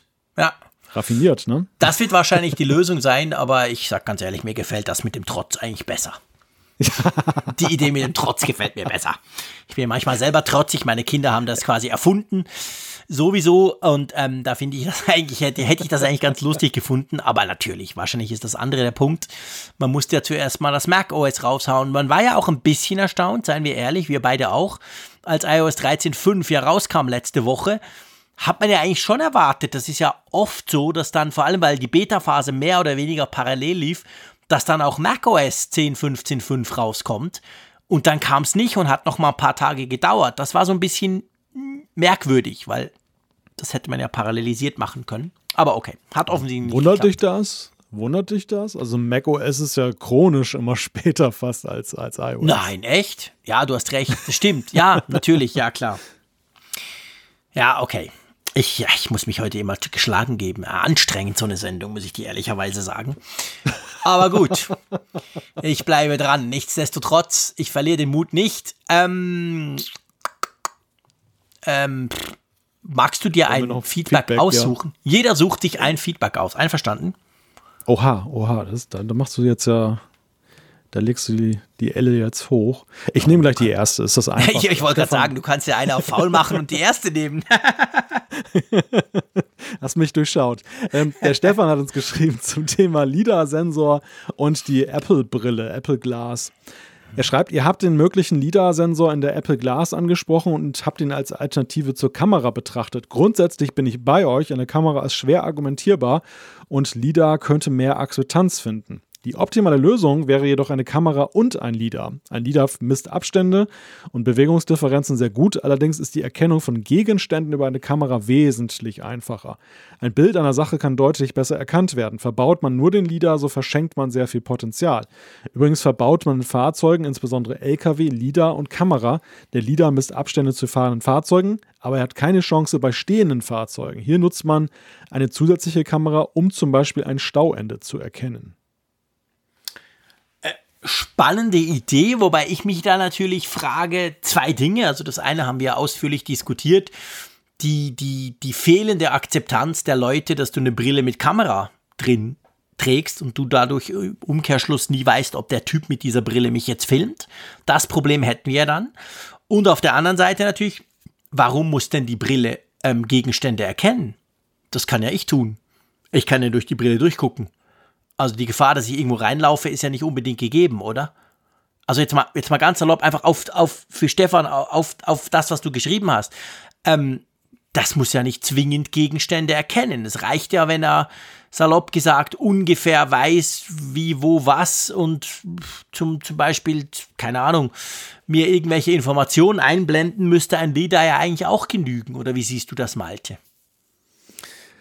Ja, das ist eine gute Frage. Also bei AR-Kit ist das ja so, wie es sich jetzt darstellt, oder war es zumindest bislang so, dass ja eben du nicht wirklich das Kamerabild brauchtest, sondern es, mhm. der, man sieht es jetzt ja beim neuen iPad Pro mit dem LIDAR-Sensor, der wird ja dann auch verwendet, um eigentlich nur die, den Raum dann eben die Abstände und da zu messen und dann letztendlich dann das Bild, was projiziert oder reinprojiziert wird ins Bild, dann entsprechend richtig dann einzubringen. Wenn jetzt die Apple Glass so ist, wie sie ja dann angeblich sein soll, dass das dann das zwei Bildschirme in den, in den äh, Brillengläsern sind, dann bräuchtest du ja nicht die Kamera, um das Echtbild erstmal einzuspielen. Das ist ja quasi Hintergrund und es wird genau. nur das rein projiziert, was augmented ja. ist. Ja. Ich bin mir jetzt gerade nicht ganz sicher. Ich meine, mit, mit AR-Kit 3.5 oder 3 insgesamt ist aber auch die Fähigkeit dazu gekommen, dass du so eine Art äh, Dreidimensionalität hast, ähm, dass dann AR-Kit dann auch so in mehreren Ebenen denken kann. Also auch Gegenstände einbeziehen kann, dass zum Beispiel, wenn irgendjemand hinter einer Regentonne zum Beispiel langläuft, dass der dahinter bleibt, auch in der Projektion und nicht davor dann sozusagen durchgereicht wird. Die Frage, die ich mir jetzt gerade stelle, ist, ist das mit LIDAR alleine auch darstellbar oder ist das dann wiederum so eine Sache, die das Kamerabild bedingt? Also ist AR-Kit mhm. vielleicht schon dem LIDAR-Sensor ein Stück weit entwachsen und braucht dann mhm. doch die Kamera? Andererseits könnte man natürlich auch sagen, und ich denke mal, gerade bei der ersten Generation von Apple Glass wird das so sein. Du wirst sicherlich nicht unbedingt die gleichen Maßstäbe anlegen können, wie jetzt in der höchsten Ausbaustufe von, von AR-Kit auf dem iPhone. Weil genau. einfach die Brille, glaube ich, wird alleine im, im Sinne der Miniaturisierung wird, werden gewisse Kompromisse gemacht werden müssen. Man denkt an die erste. Apple Watch, die war ja auch performance-technisch höllenweit unter dem aktuellen iPhone, was es zu der Zeit gab. Sie konnte nicht mal ja. vernünftig Apps ausführen.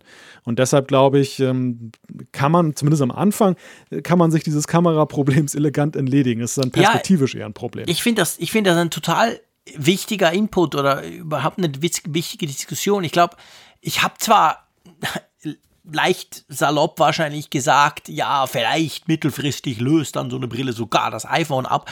Aber ich meine, wenn überhaupt, wäre das vielleicht in einem Zeitraum von pff, zehn Jahren, keine Ahnung. Also ich glaube auch, die, die erste Version und wohl auch die zweite und dritte, die müssen, die müssen jetzt rein Augmented Reality mäßig ja noch nicht auf dem Level sein, dass jetzt das iPad Pro 2020 das ganz neue ist mit dem LIDAR-Sensor und dem unglaublich schnellen A13Z-Prozessor drin und so. Also von dem her gesehen, ja, da braucht das nicht, diese Kamera. Und da muss man halt natürlich dann schauen, wenn so eine Brille kommt, wie entwickelt sie sich weiter? Wo geht's hin? Wo geht die Reise hin? Was braucht man da für, für Sensoren drin, damit man noch mehr damit machen kann? Aber zumindest gerade am Anfang, glaube ich, spielt das überhaupt keine Rolle. Und da könnte man tatsächlich drauf verzichten. Gut. Ähm, ich nehme noch ein Feedback, lieber Malte, und zwar vom Tobi. Das hat er uns äh, vor ein paar Wochen geschickt. Das war, als wir über die WWDC gesprochen haben, wo es darum ging, dass die WWDC ja quasi ähm, 22. Juni und vor allem eben ja öffentlich per Stream und so haben wir darüber philosophiert. Da schreibt er, ich habe einen Gedanken zur WWDC, weil ich gerne mit euch teilen möchte. Ich könnte mir gut vorstellen, dass Apple die WWDC dieses Jahr so groß auffährt und für jeden zugänglich macht, um eine besondere Ankündigung an die Massen herauszugeben. ARM kommt. In diesem Atemzug ist meine Vermutung, dass wir ARM bereits nächstes Jahr oder im Herbst oder Winter in einem 14 Zoll MacBook Pro erwarten dürfen. Was meinst du dazu? Ich glaube, das eine schließt das andere nicht aus, aber ich sehe die Verbindung nicht. ja. Also ich, ich könnte mir vorstellen, dass das jetzt, das jetzt das Jahr sein könnte, wo ARM angekündigt wird, auch mit der Perspektive nächstes Jahr. Man, man wird viel Zeit einräumen, damit die Entwickler sich darauf einstellen können. Haben wir allerdings auch letztes Jahr schon vermutet, dass es passieren könnte. Da kam es nicht, also genauso gut ja. könnte das dieses Jahr auch durchrutschen. Erst recht vor dem Hintergrund der laufenden Pandemie und den Unsicherheiten, was gerade so langfristige Zeitpläne angeht. Aber der, der Kern der Zuschrift ist ja der, dass gesagt wird, das wird jetzt deshalb für jeden zugänglich gemacht. Nein, der, der Grund ist ja erstmal, wir haben eine Corona-Problematik, dass das genau. für jeden zugänglich gemacht wird. Und Apple macht ja generell in den letzten Jahren die WWDC für jeden zugänglich. Man kann sich ja jede Session, kann man sich ja dann live angucken. Und ähm, es ist ja alles mittlerweile offen. Der Unterschied ist nur der, die Öffentlichkeit, wo sie nicht hergestellt wurde, war halt immer bei den Tickets, die dann halt dann die man trotzdem bezahlen Stimmt. muss, die aber verlost wurden. Und ja. man hat sich damit ja eine Exklusivität eigentlich nur dahingehend gekauft, dass man halt bei den Laboren dabei waren, sein konnte, also wo man mit, mit den Entwicklern von Apple selber sprechen kann über ihre neuen APIs, wo man seine Probleme individuell ansprechen kann. Also diese sozusagen diese Sonderbehandlung, die, die ja. hat man sich ja dann erkauft, die war nicht öffentlich. Und naja, gut, sie haben es noch ein bisschen garniert mit lecker Essen und ein paar netten Show-Acts und so weiter. Das war auch mal ein bisschen Party. Aber das war es dann halt letzten Endes auch. Und ähm, deshalb glaube ich, kann man nicht sagen, dass jetzt so grundsätzlich das jetzt anders ist in diesem Jahr, was jetzt das nach außen angeht. Ja, ich sehe das ganz genau gleich wie du. Also die, die, die Öffentlichkeit war vorher schon, wenn man interessiert war, war man vorher schon dabei. Das vor Ort findet dieses Jahr sowieso nicht statt. Drum machen sie es jetzt halt noch ein bisschen anders quasi, um die ganzen Entwickler nicht verlosen zu müssen, sondern um die virtuell irgendwie an Bord zu holen. Aber ich glaube auch, das ist alles wegen Corona und das hat eigentlich nichts mit ARM zu tun. Nichtsdestotrotz könnte es durchaus sein, die Frage, die wir jetzt noch diskutieren könnten, aber ich will das jetzt auch nicht unmittelbar in die Länge ziehen, wäre natürlich, wird es in einem 14 Zoll MacBook Pro kommen, das ARM, oder wird es, wie ich das seit zwei, drei Jahren das Gefühl habe, in dem kleinen MacBook kommen, also in dem, das es ja nicht mehr gibt, das du noch hast, das ganz kleine. Ich glaube, wir müssen einfach mal abwarten. Ich, ich, ich rechne auch, also selbst wenn jetzt ARM dieses Jahr an der WWDC ein Thema werden sollte, vielleicht sogar an der Keynote, dann rechne ich trotzdem nicht damit, dass wir schon so konkret sein werden, oder? Da wird es viel mehr darum gehen, the road to ARM, was ist geplant in den nächsten x Jahren und so, aber wohl kaum schon um Hardware, oder? Ja, die WWDC ist ja sowieso vergleichsweise selten verknüpft mit Hardware-Ankündigungen.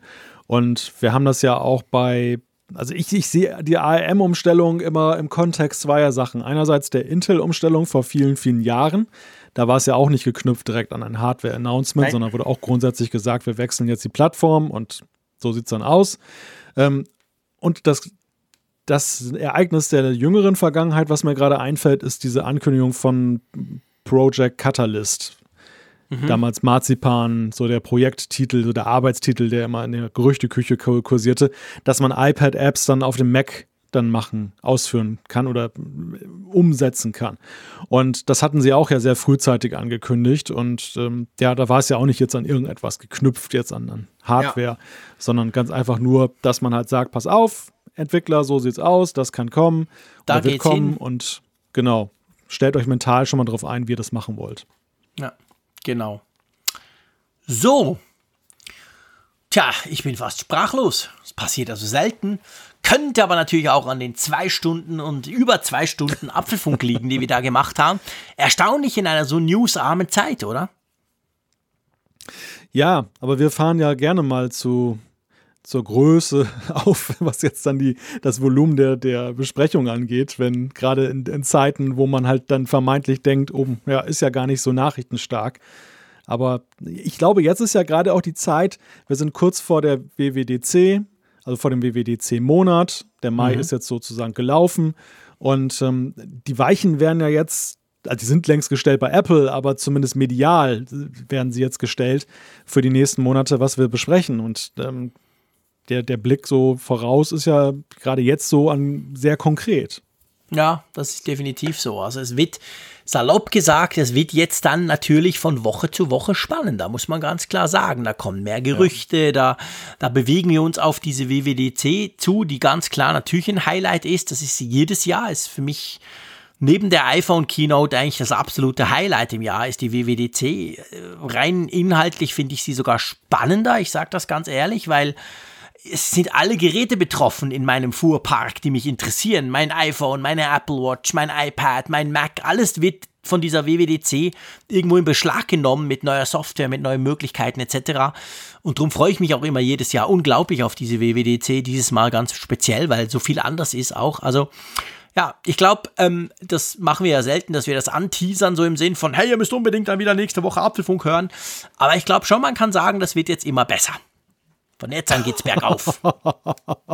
Das ist aber mal ein Statement. ja, kann man ja sagen. Ich habe ja nicht gesagt, wir seien jetzt schlecht unterwegs, aber ähm, ich sage jetzt mal rein inhaltlich erwarte ich mir schon super coole Themen und vor allem, das ist ja das Schöne an der WWDC, seien wir ehrlich, wir haben letztes Jahr mal über Leaks gesprochen. Bei der WWDC ist es halt so, da besteht zumindest die Chance, ab und zu noch überrascht zu werden weil was die da in ihrer Software knübeln in, in Cupertino, das wird halt weniger oft geleakt, als wenn wieder ein Gerät irgendwo in China vom Band fällt, oder?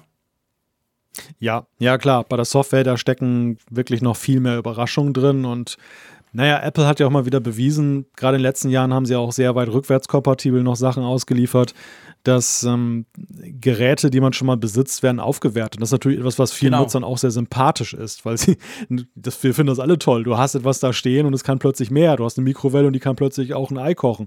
Also das ist. Ähm ja, eben genau. Aber das ist, ja, ich finde das ganz wichtig, weißt du? Das ist genau so ein Punkt.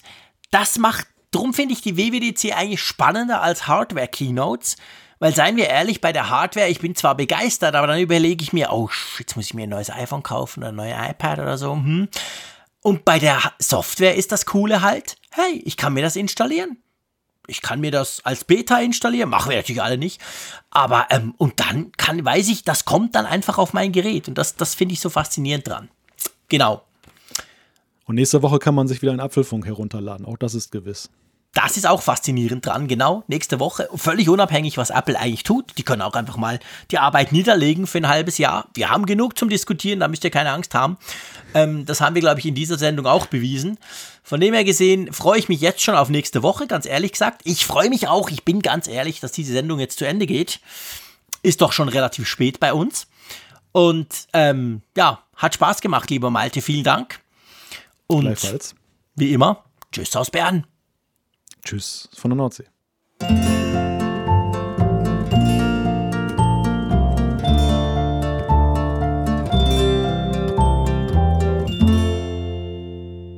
Immer auf Empfang mit Funkgerät, der App zum Apfelfunk.